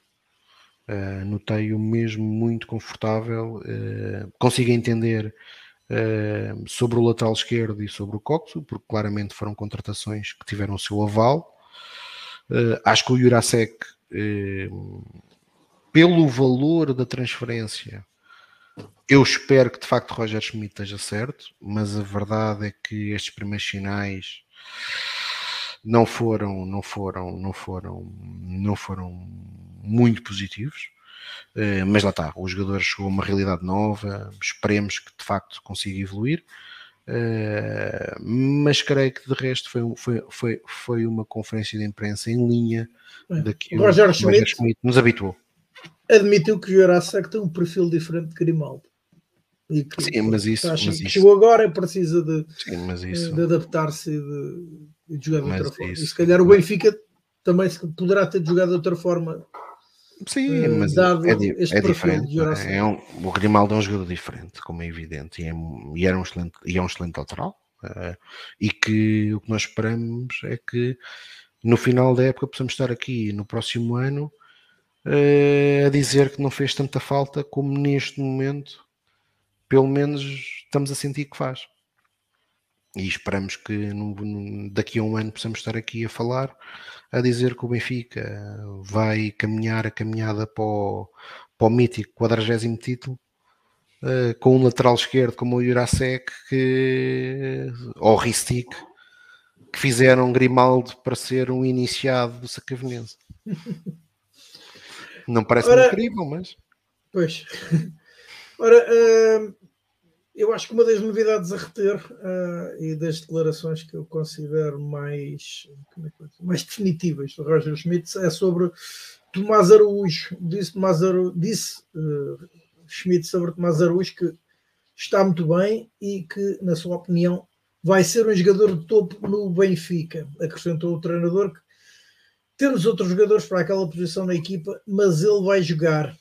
Tem estado muito bem nos jogos particulares. Ora, quando o treinador do Benfica diz que o seu, aparentemente na hierarquia, quarto defesa central vai jogar, um, isto deve ser motivador para o jogador e, e, e, também para os adeptos do Benfica saberem que tem quatro, pelo menos quatro opções no centro da defesa com, uh, que, com as quais o treinador está bastante confortável.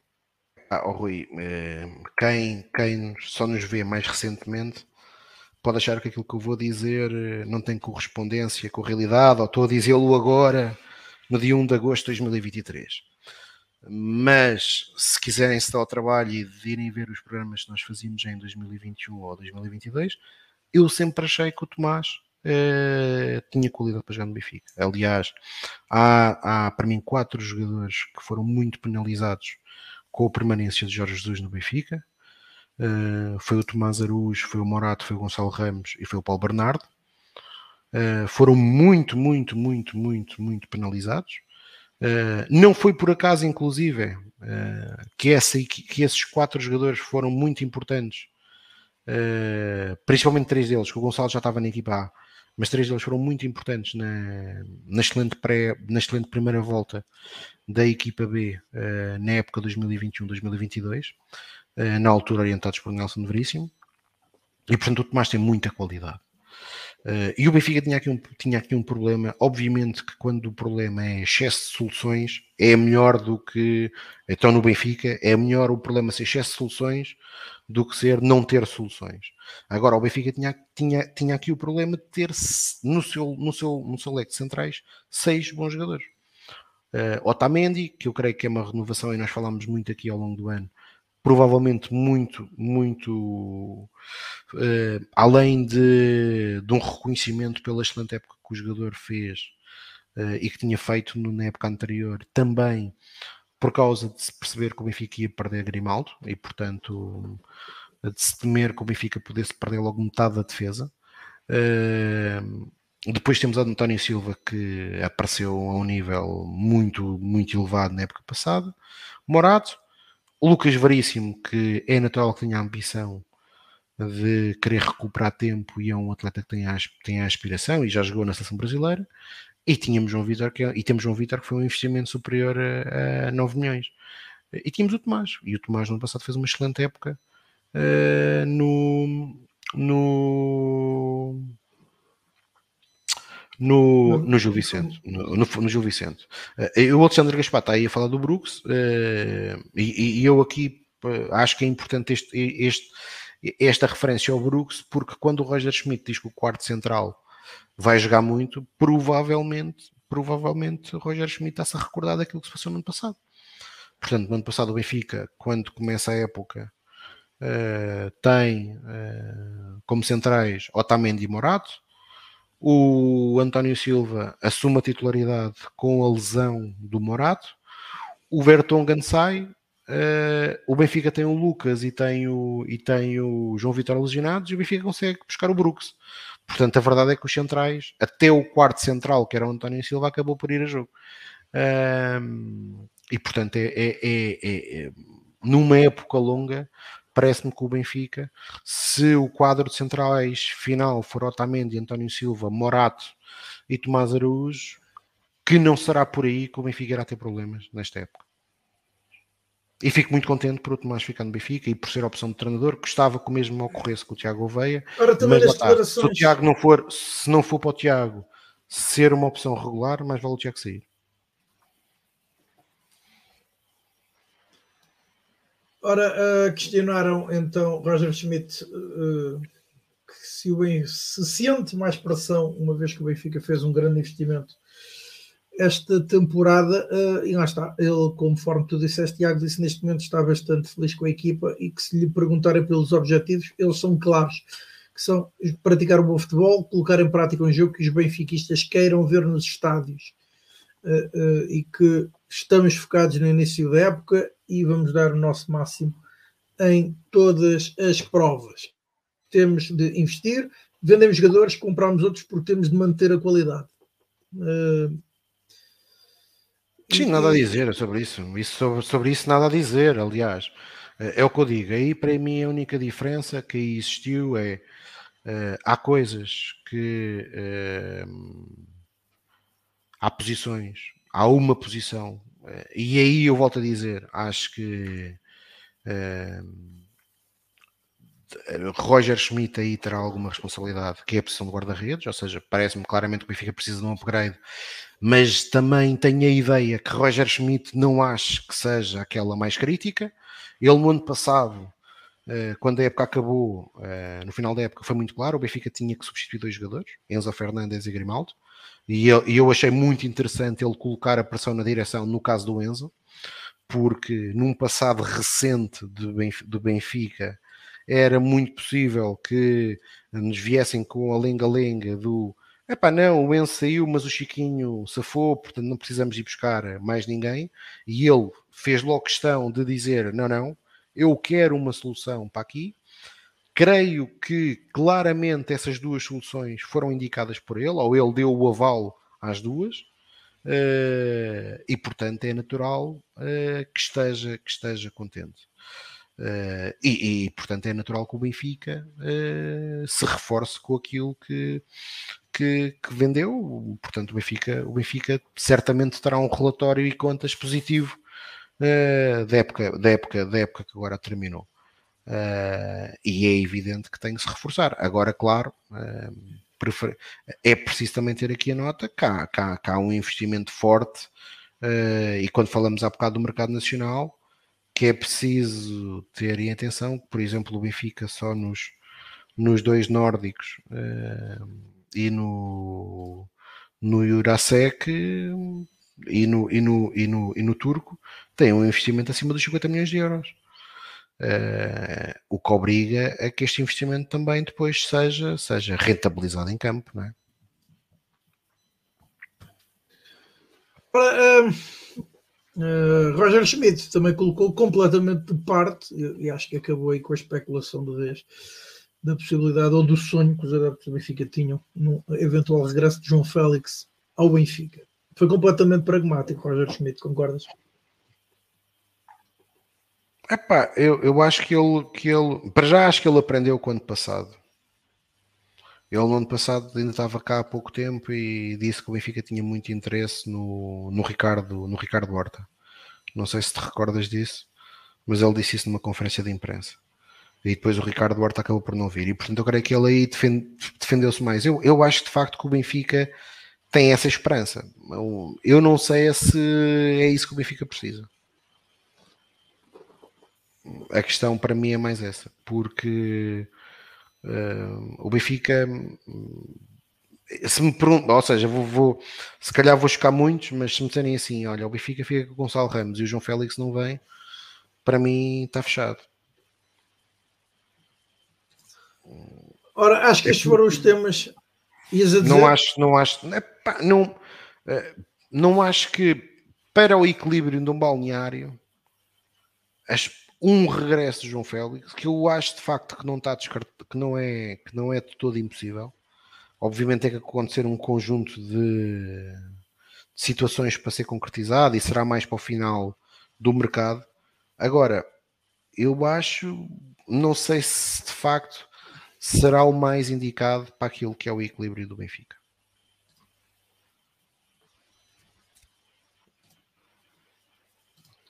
Ora, pá, e o Luís uh... está a dizer aí que o Ramos já foi. Eu, Luís, oh, Luís Couto, tu és o gajo que acreditaste que o Ronaldo vinha para o Benfica, pá. É pá.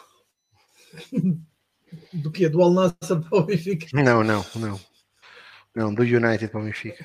Foi um, foi um amigo dele que lhe pregou essa tenha. Uh, e o gajo acreditou. então neste falar Benfica e, e, e ah, então diz Tiago? Não disse nada, não disse nada.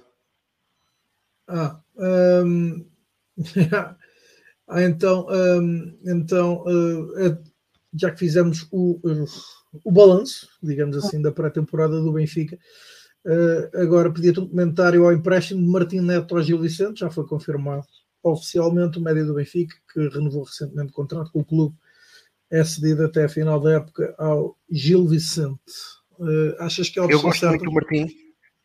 Eu acho que sim, eu gosto muito do Martim gosto muito do Martim. Uh, acho que é um atleta que tem condições para, no futuro, ser solução do Benfica. O treinador não achou isso na pré-época passada. Eu, este ano, quando, quando, quando, quando ele renovou o contrato, calculei logo que ele também não ia ser a solução para esta época.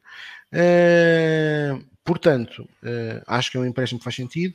Vai para o pé, para o pé da, da, da família dele. Uh, portanto, a família, a família do, do Martim e ele é daquela zona. Aliás, ele veio para o Benfica de Braga, da, da do, do CFT de Braga, do Benfica, eh, em 2016. Portanto, acho que é um empréstimo que espero que, olha, espero que seja tão bem sucedido como foi o do Tomás. Uh, ou seja, que ele jogue muito, que seja uma peça importante e que possa, uh, na próxima época, regressar ao Benfica para ter condições para assumir a, titularidade. Espero que aconteça o mesmo o Paulo Bernardo, ou seja, que o Paulo Bernardo também possa também possa também possa uh, sair uh, para ser emprestado, porque continuo a achar que o Paulo tem muita qualidade.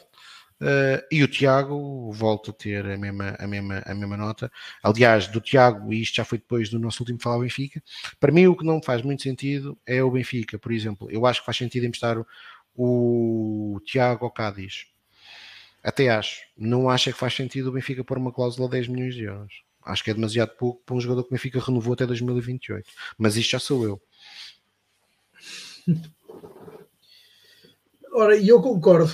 Hum, concordo contigo. Acho que é uma cláusula bastante, bastante elevada. E se calhar talvez o futebol espanhol fosse uma boa, uma boa opção para quem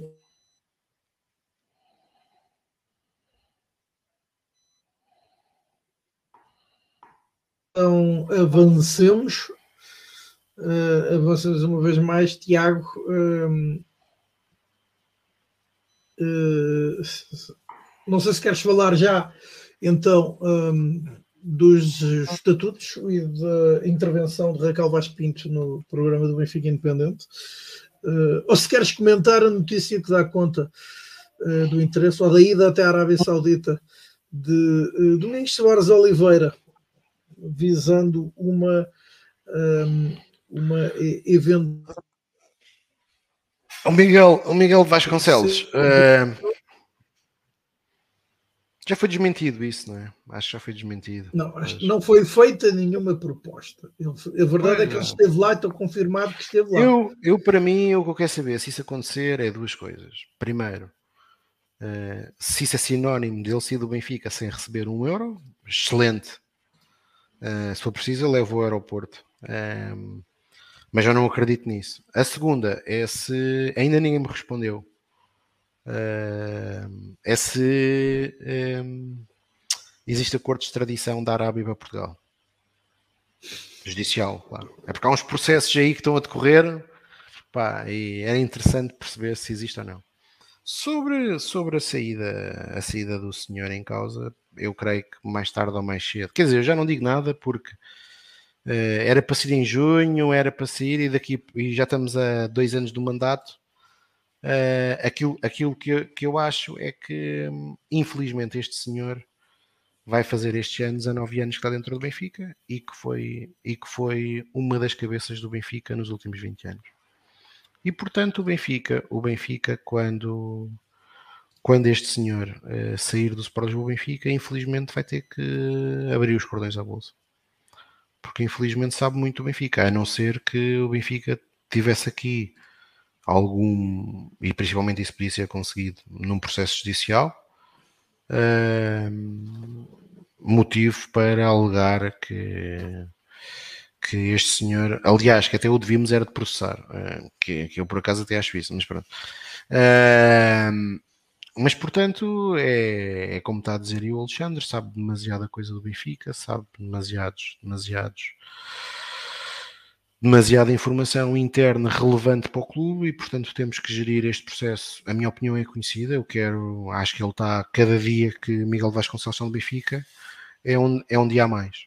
Uh, não é um dia a mais, é uma semana a mais que ele está no Benfica. Uh, é assim que ele, para mim, é vale. Cada dia de Miguel Vasconcelos é uma semana que o Benfica perde.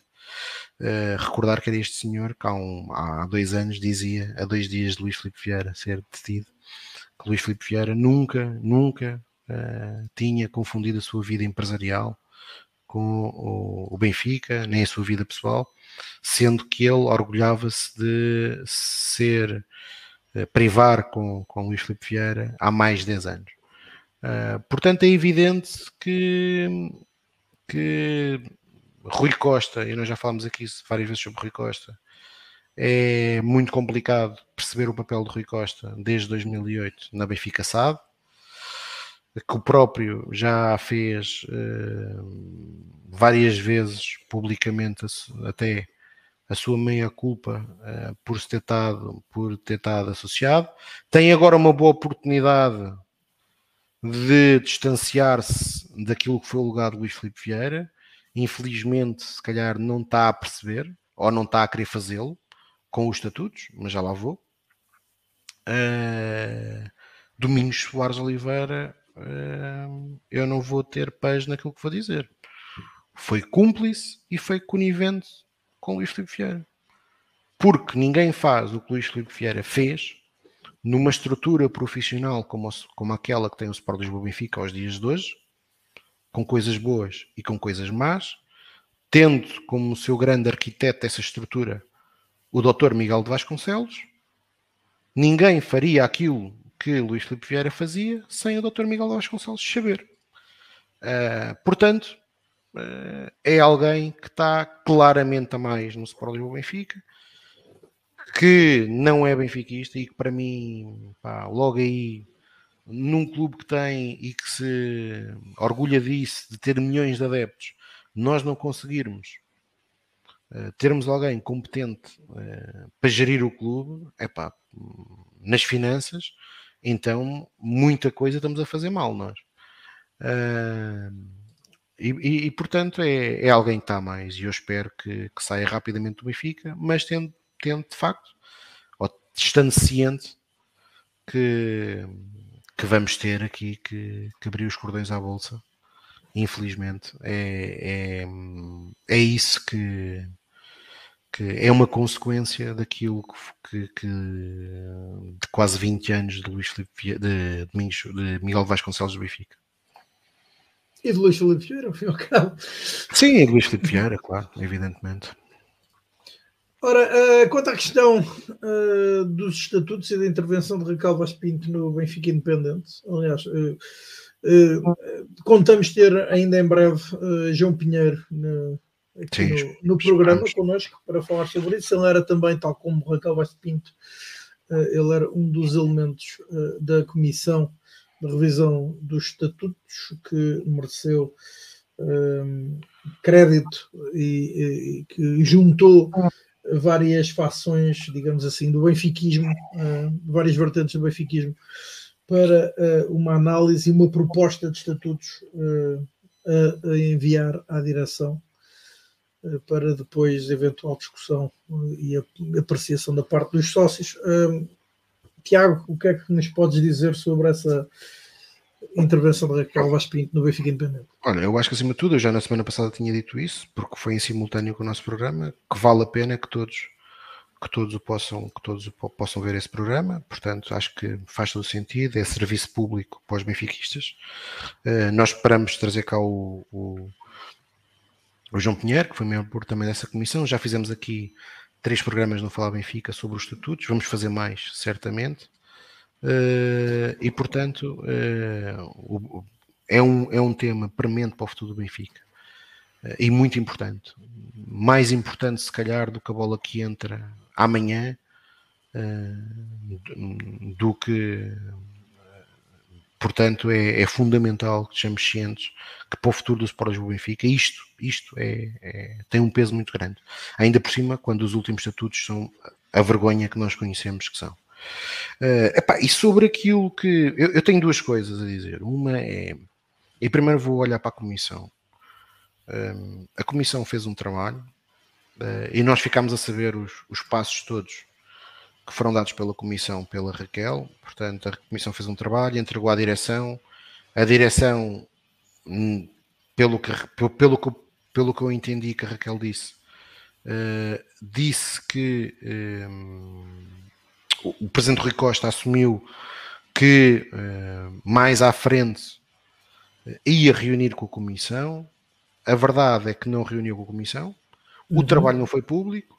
Souberam em dezembro, pelo menos foi o que eu percebi, de 2022, que a direção tinha criado dentro dos, dos órgãos sociais um grupo para, para, para fazer, para fazer uma, uma análise à proposta da, da, da comissão e depois, e depois uh, é apresentado, é apresentada a proposta uh, das da, da direção pública um, há cerca de duas semanas.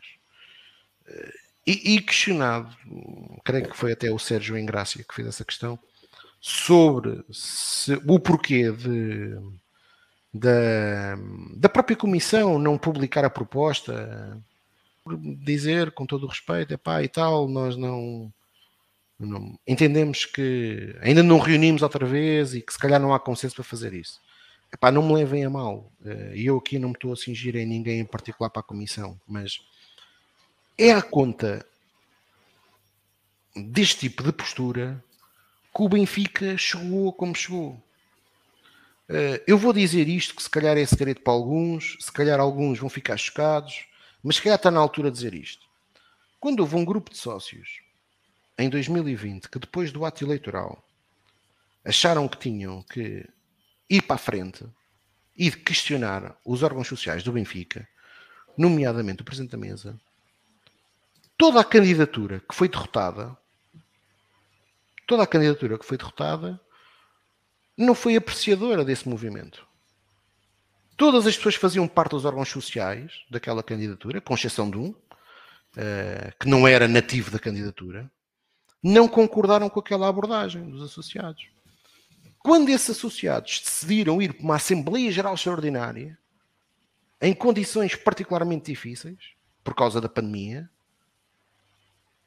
toda essa malta, inclusive, nem assinaram a Assembleia Geral, nem assinaram o requerimento.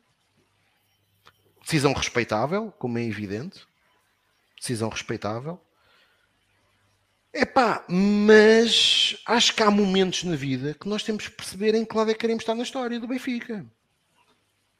E os últimos 20 anos não são propriamente uh, abonatórios para aquilo que tem feito a história do Benfica, nem institucionalmente, nem desportivamente. Uh, e portanto, das duas, uma, ou, ou, nós percebemos onde é que queremos estar na história do Benfica, uh, e quando digo queremos, eu quero o melhor para o Benfica. eu, a única coisa que quero do Benfica é eu poder um, ir às Assembleias Gerais, mas estar, estar confortável com quem é eleito e estar sentado no meu lugar a ver jogos do Benfica. É a única coisa, é a minha única aspiração. E ver o Benfica ganhar. E ver o Benfica ganhar. Uh, e nos últimos anos tenho que, tive que mudar um pouco essa postura porque é evidente aquilo que está a passar no Benfica. Só não vê isto quem não quer. Não é?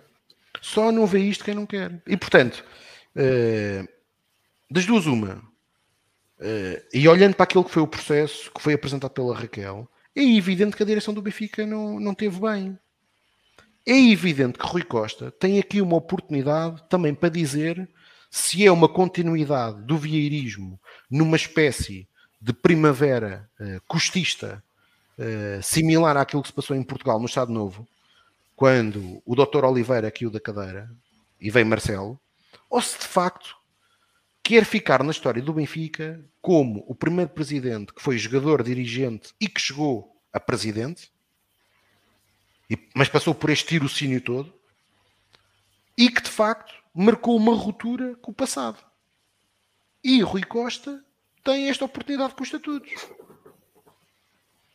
Esta é a oportunidade de Rui Costa. É, é, e, portanto, nós chegados aqui, o que é que nós sabemos? Nós sabemos que a proposta da Comissão não é apresentada, que o, o Presidente da Mesa da Assembleia Geral, Dr. Fernando Seara, também não está a fazer um grande favor ao benfiquismo, bem pelo contrário, porque quando ele não explica o processo, como é que ele pretende organizar as Assembleias Gerais, hoje, por exemplo, assola uma questão a todos os sócios do Benfica. Então, mas eu envio uma proposta à direção, como é proposto, publicamente foi proposto pela direção, e depois o que acontece? A direção, se não aceitar essa proposta, eu posso apresentá-lo em Assembleia Geral? É que isso era aquilo que é o modus operandi sempre das Assembleias Gerais do Benfica. Mas é isso que vai acontecer? É isso que está pensado? E uh, não achas que estas tuas perguntas uh, eh, um, eh, têm a ver, têm, têm certamente a ver, uh, mas que comentário te merece, neste caso, o facto de, do Presidente da Mesa da Assembleia Geral, ou da Mesa, enquanto coletivo, ainda não ter respondido ao grupo de 300 associados que enviou uma carta aberta ou que remeteu uma carta aberta um, ao, à mesa da Assembleia Geral questionando ou pedindo esclarecimentos sobre este processo de revisão de estatutos e uh, exortando então para, um, para revelarem uh, a carta. É, é um péssimo sinal, como é evidente. Mas, mas, mas isto começa a ser, embora a educação e do Dr. Fernando Seara começa a ser um modus operandi. Infelizmente, mas é a realidade. Desde há um ano e, e, qualquer coisa, há um conjunto de associados que lhe estão a pedir para saber como é que estamos das atas, que estão por aprovar.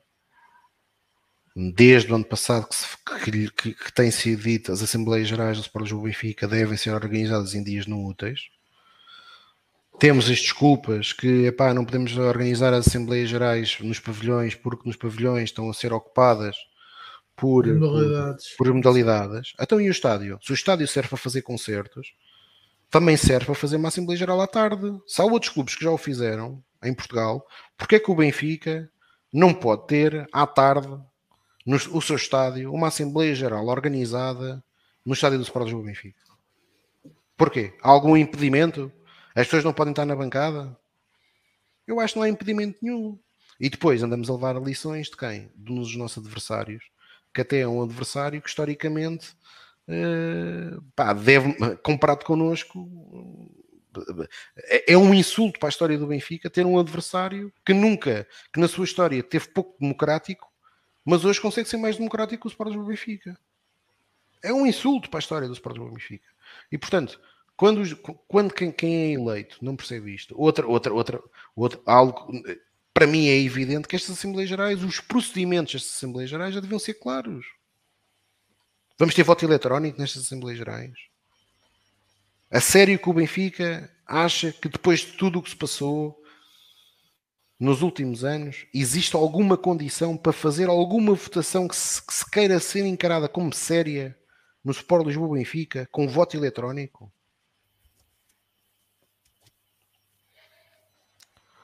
E portanto, são tudo questões que estamos à espera, que vamos continuar a insistir, como é evidente, porque, porque o que está aqui em causa é o Sport Lisboa Benfica. E portanto, e também com uma garantia, que foi a garantia que aconteceu em 2020. Calhar, em 2020, se calhar fomos poucos, uh, tirando os 5 mil que votaram na lista, na lista do Francisco e aqueles que se abstiveram e que nós. Uh, e pronto, não se, não, se não se reviram naquilo que era o passado recente. Uh, nem naquilo que era alternativa, uh, mas acima de tudo, a nossa consciência ficou no dia, no dia 9 de outubro, ficou, ficou tranquila porque fizemos aquilo que era um imperativo de consciência benfiquista. E foi isso que fizemos desde 2020. Foi, foi, não, não, e, e, portanto, a nossa postura, uh, e eu falo aqui não só de mim, mas de todos aqueles um, onde eu estou, no grupo onde eu estou, onde eu estou envolvido e que dou o meu humilde contributo, um, em 2020 foi impossível de todo nós reconhecer, reconhecer a, a eleição de Luís Filipe Vieira num processo que transandou uh, a uma golpada uh, que envergonha a, a, gloriosa história democrática do Sport Lisboa Benfica, mas em 2021 uh, tivemos a capacidade de, e, tive, e, fizemos questão disso, fizemos a questão de estar presentes na tomada de posse de, de, de Rui Costa, exatamente por isso, porque a eleição foi incomparavelmente diferente daquela que tinha, que tinha ocorrido em 2020. Não foi perfeita, há coisas que ainda devem, que ainda devem uh, melhorar, uh, mas uh, foi diferente. Mas continuaremos cá atentos e para aquilo que é, que é a luta pelo Sport Benfica, respeitando, e foi isso que fizemos em 2021, respeitando a vontade dos restantes associados. Agora, aquilo que nós não vamos aceitar é golpadas àquilo que é o funcionamento e a, história do Sport Benfica, isso não. Relativamente aqui ao último comentário do, do José Carlos Germano, eu entendo quando ele fala na questão da transparência, do escrutínio e do voto eletrónico, mas o problema é que neste momento não existe outra forma que não seja questionar o voto eletrónico. E depois, e depois existe outra coisa, eh, mesmo hoje, em várias realidades diferentes, até nos próprios países, continua a ser um, um tema uh, muito sensível e que não dá a garantia, a garantia, a garantia de, de, uma eleição imparcial. Sendo que há um facto indesmentível e que o Benfica deve manter né, em qualquer votação eletrónica, que é para aqueles que estão, que estão que residem fora de Portugal continental e portanto não se podem dirigir a uma mesa, a uma Assembleia Geral Eleitoral. Uh, mas lá está, esse processo também uh, deve ser bem auditado e bem e, e fiscalizado para garantir que, que, que seja uma, com a maior transparência possível. Ora, uh, recordando então um, ehm, esse, esse, então, esse pedido de esclarecimento, um dos pontos então que uh, refere uh, diz é fundamental comunicar de uma forma transparente o funcionamento das Assembleias Gerais Extraordinárias necessárias para o efeito, recordando que o histórico do Sport Lisboa Benfica corresponde a votações individuais de cada proposta por cada artigo dos estatutos e acrescenta também a este grupo de sócios que, por forma a garantir a maior transparência, deverá a direção divulgar a proposta entregue em março de 2022. Sim, em março de 2022, já passou quase um ano e meio pela comissão criada para o efeito, devendo esclarecer os associados dos motivos pelos quais foi alterada essa proposta pela direção e agora acrescentamos, acrescento eu, que não foi subscrita pelo representante da direção neste processo, o vice-presidente Jaime Antunes. Não, não foi eh, subscrita a carta que foi enviada, que foi enviada pela comissão, porque o presidente, ou seja, um, ehm, e a própria proposta. Ah, essa foi alterada depois, não é? Para ele. Ah, mas, mas, mas que, torna, que torna o processo surreal, não é? Porque supostamente ele fez parte da proposta que foi entregue, ou seja, ele não fez escusa. Pelo que eu sei, quando a proposta foi entregue, eh, ou seja, quando a Comissão entregou a proposta, nós não, nós não, não lemos no comunicado que foi público na altura pela, pelo, pelo Sport Benfica a dizer o doutor Jaime Antunes, na entrega da proposta, escusou-se a assinar a mesma, não é? Não assinou a mesma, não, não. Uh, portanto, ele, ele, ele, ele fez, fez, fez parte e há um conjunto de notas que, que já foram dadas da, da, alteração da comissão, dadas pela Raquel, desde o peso eleitoral dos sócios, que foi alterado, ou seja, foi mantido uh, na, na, versão da comissão, que ainda não é conhecida, uh, mas aquela, na versão da, da comissão, o peso, a redistribuição era, era alterado. Uh, eu continuo a dizer que há um excesso de, de, de importância da, da do, dos anos de filiação, ou seja, eu, eu, eu percebo quem considera que não deve ser um sócio um voto, não me choca uh, que um, a fidelização por ano seja, seja recompensada. Agora, para mim, há, há, eu já disse isto aqui, há três momentos em que o Sport Lisboa Benfica uh, felicita os seus sócios e os agracia, que é quando, quando fazem 25 anos de filiação, com a Águia de Prata, aos 50, com a Aguiador e aos 75 com a Nel Platina. E portanto eu creio que devia ser esse, ou seja, um voto, um sócio de 1 a 24 anos tem um voto, um sócio acima dos 25 até aos 49 tem dois votos, um sócio dos 50 até aos 74 tem três votos e um sócio acima dos 75 anos de fidelização ao clube de filiação tem quatro votos. E portanto era, era um sistema mais equilibrado que premiava, que premiava uh, quem é associado há mais tempo uh, e que não fazia aquilo que, que hoje existe, que é completamente uh, não fazer, retirar qualquer, qualquer peso na vida associativa a quem é um sócio recente, não é? Hoje, por exemplo, nós os dois estamos aqui, valemos tanto como 100 novos sócios. Isto faz algum sentido? Não faz sentido nenhum. Depois, manter, manter aquilo que é a restrição dos direitos dos sócios correspondentes também não faz direito nenhum, não faz sentido nenhum, portanto o Benfica para mim só tem duas hipóteses, ou mantém a cota uh, conforme ela está, ou reduz, ou reduz, uh, ou, ou, ou, transforma todos os sócios em sócios efetivos, uh, e depois aquilo que, que nós, que nós já sabemos, que é a possibilidade de termos uma direção a aprovar as remunerações que vão ser uh, potencialmente uh, pagas aos, aos dirigentes do Sport Lisboa Benfica, que é aquilo que é proposto tanto pela proposta da Comissão como pela, pela, pela direção, sendo que a direção retira à mesa da Assembleia Geral a votação da, dessa comissão a criar de remunerações, o que é no meu entendimento, inacreditável, como é inacreditável que uh, seja a direção uh, criar o regulamento geral eleitoral para as eleições dos Próprios do Benfica. Uh, e portanto há, há muitos temas que, que, temos que temos que ter que temos que ter em atenção. Outra coisa e isto é um, isto para mim é, pode ser para alguns um sumenos para mim é um sumais estar estar nos estatutos e isto até foi proposta da comissão aceito pela direção. Estar nos estatutos que o hino oficial do Sport Lisboa Benfica, ao ser benfiquista,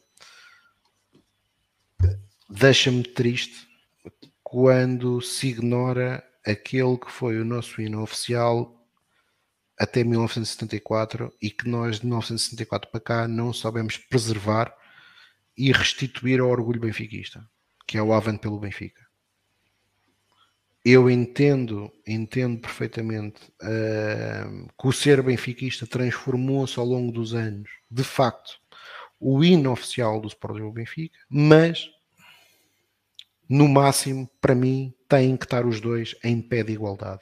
E que o Benfica devia ter a perfeita noção que é uh, um dos marcos mais importantes da sua história democrática, uh, um hino com, com o peso que tinha o Avante pelo Benfica, que não tinha motivações políticas, diga-se de passagem, uh, mas que foi censurado pelo Estado Novo e que o Benfica conseguiu sempre, mesmo em ditadura, preservar.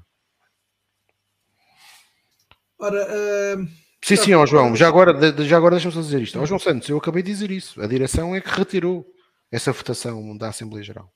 Eu acabei de dizer isso. A Comissão tinha proposto que a Comissão de Remunerações fosse aprovada em Assembleia Geral.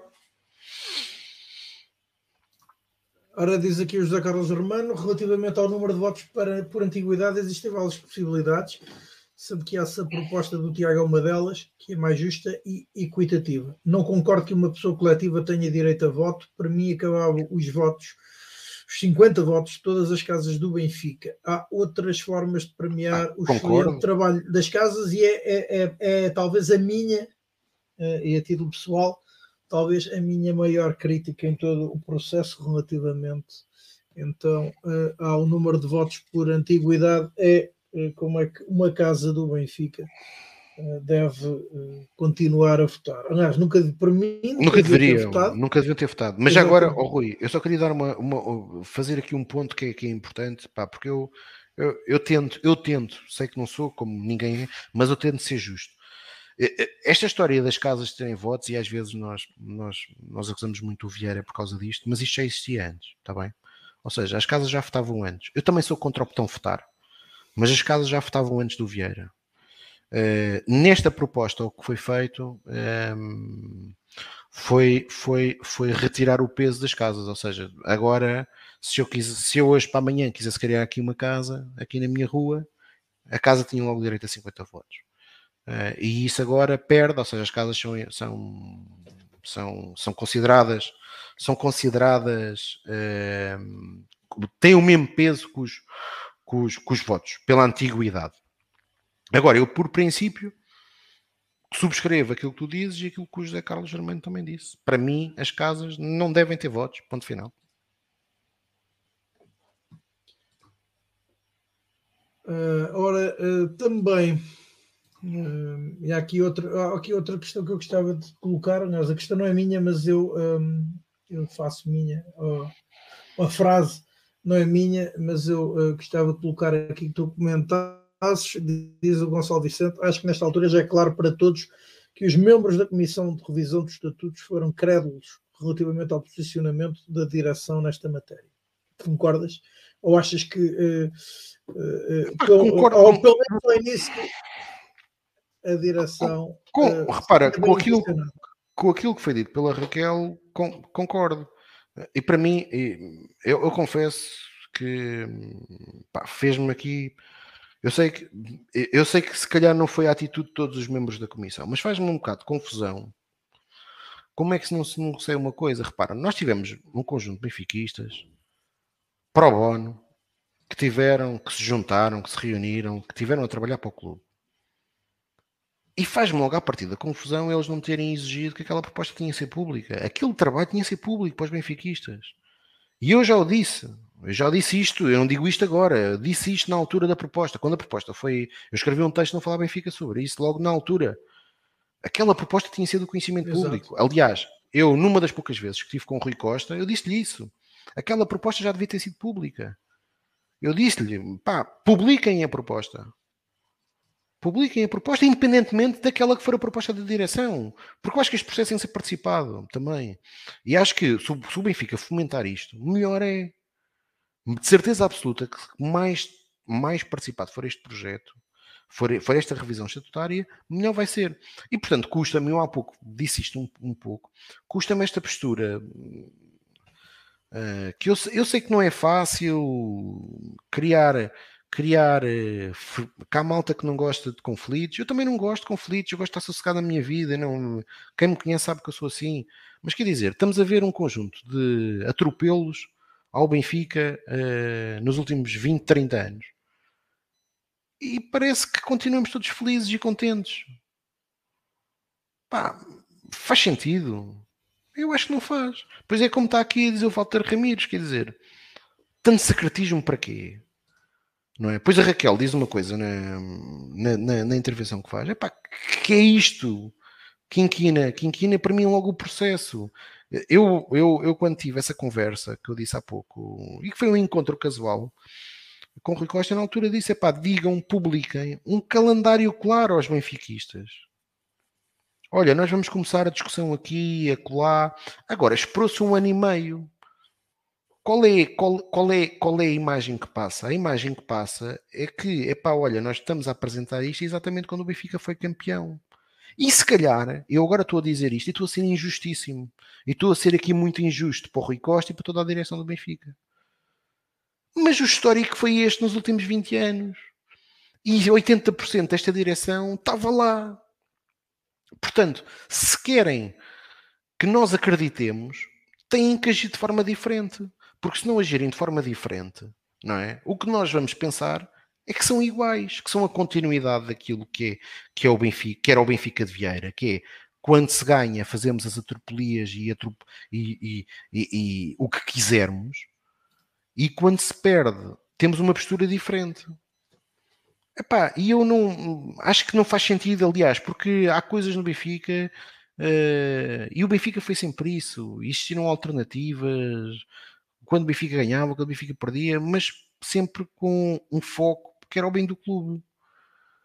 Não é? Ninguém, ninguém. Aquilo que todos nós queremos é que o Benfica seja campeão e vença muito. Agora, também queremos é que o clube seja efetivamente controlado pelos sócios para não para termos a certeza ou conseguirmos evitar que aquilo que foi o passado recente uh, nos volte a chamuscar. E depois não esquecer isto, nós estamos há 30 anos eu gosto muito de dizer isto, epá, porque isto custa-me dizer isto. Isto custa -me mesmo. Eu, em 1994, no dia 14 de maio de 1994, eu estava no estádio José de Alvalade.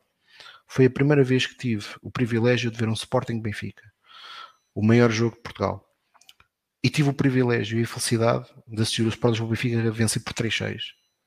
No meu primeiro Sporting, Sporting Benfica. É, num jogo que, se tem sido ao contrário, eu de certeza absoluta teria entrado no hospital com a minha terceira pneumonia de tal, tal forma choveu.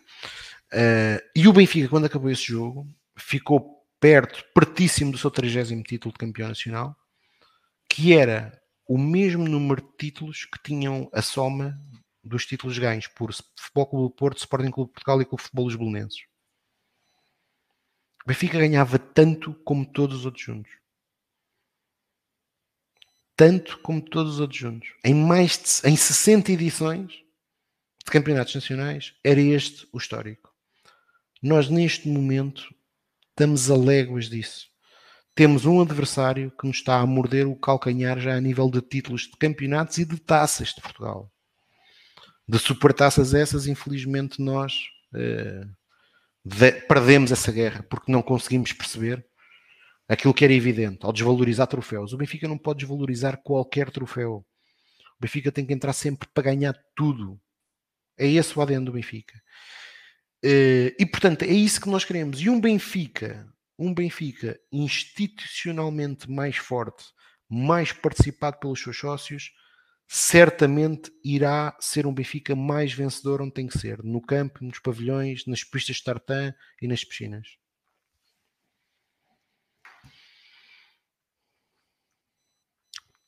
E agora o Rui Matos fartou-se de me ouvir e, e foi-se embora.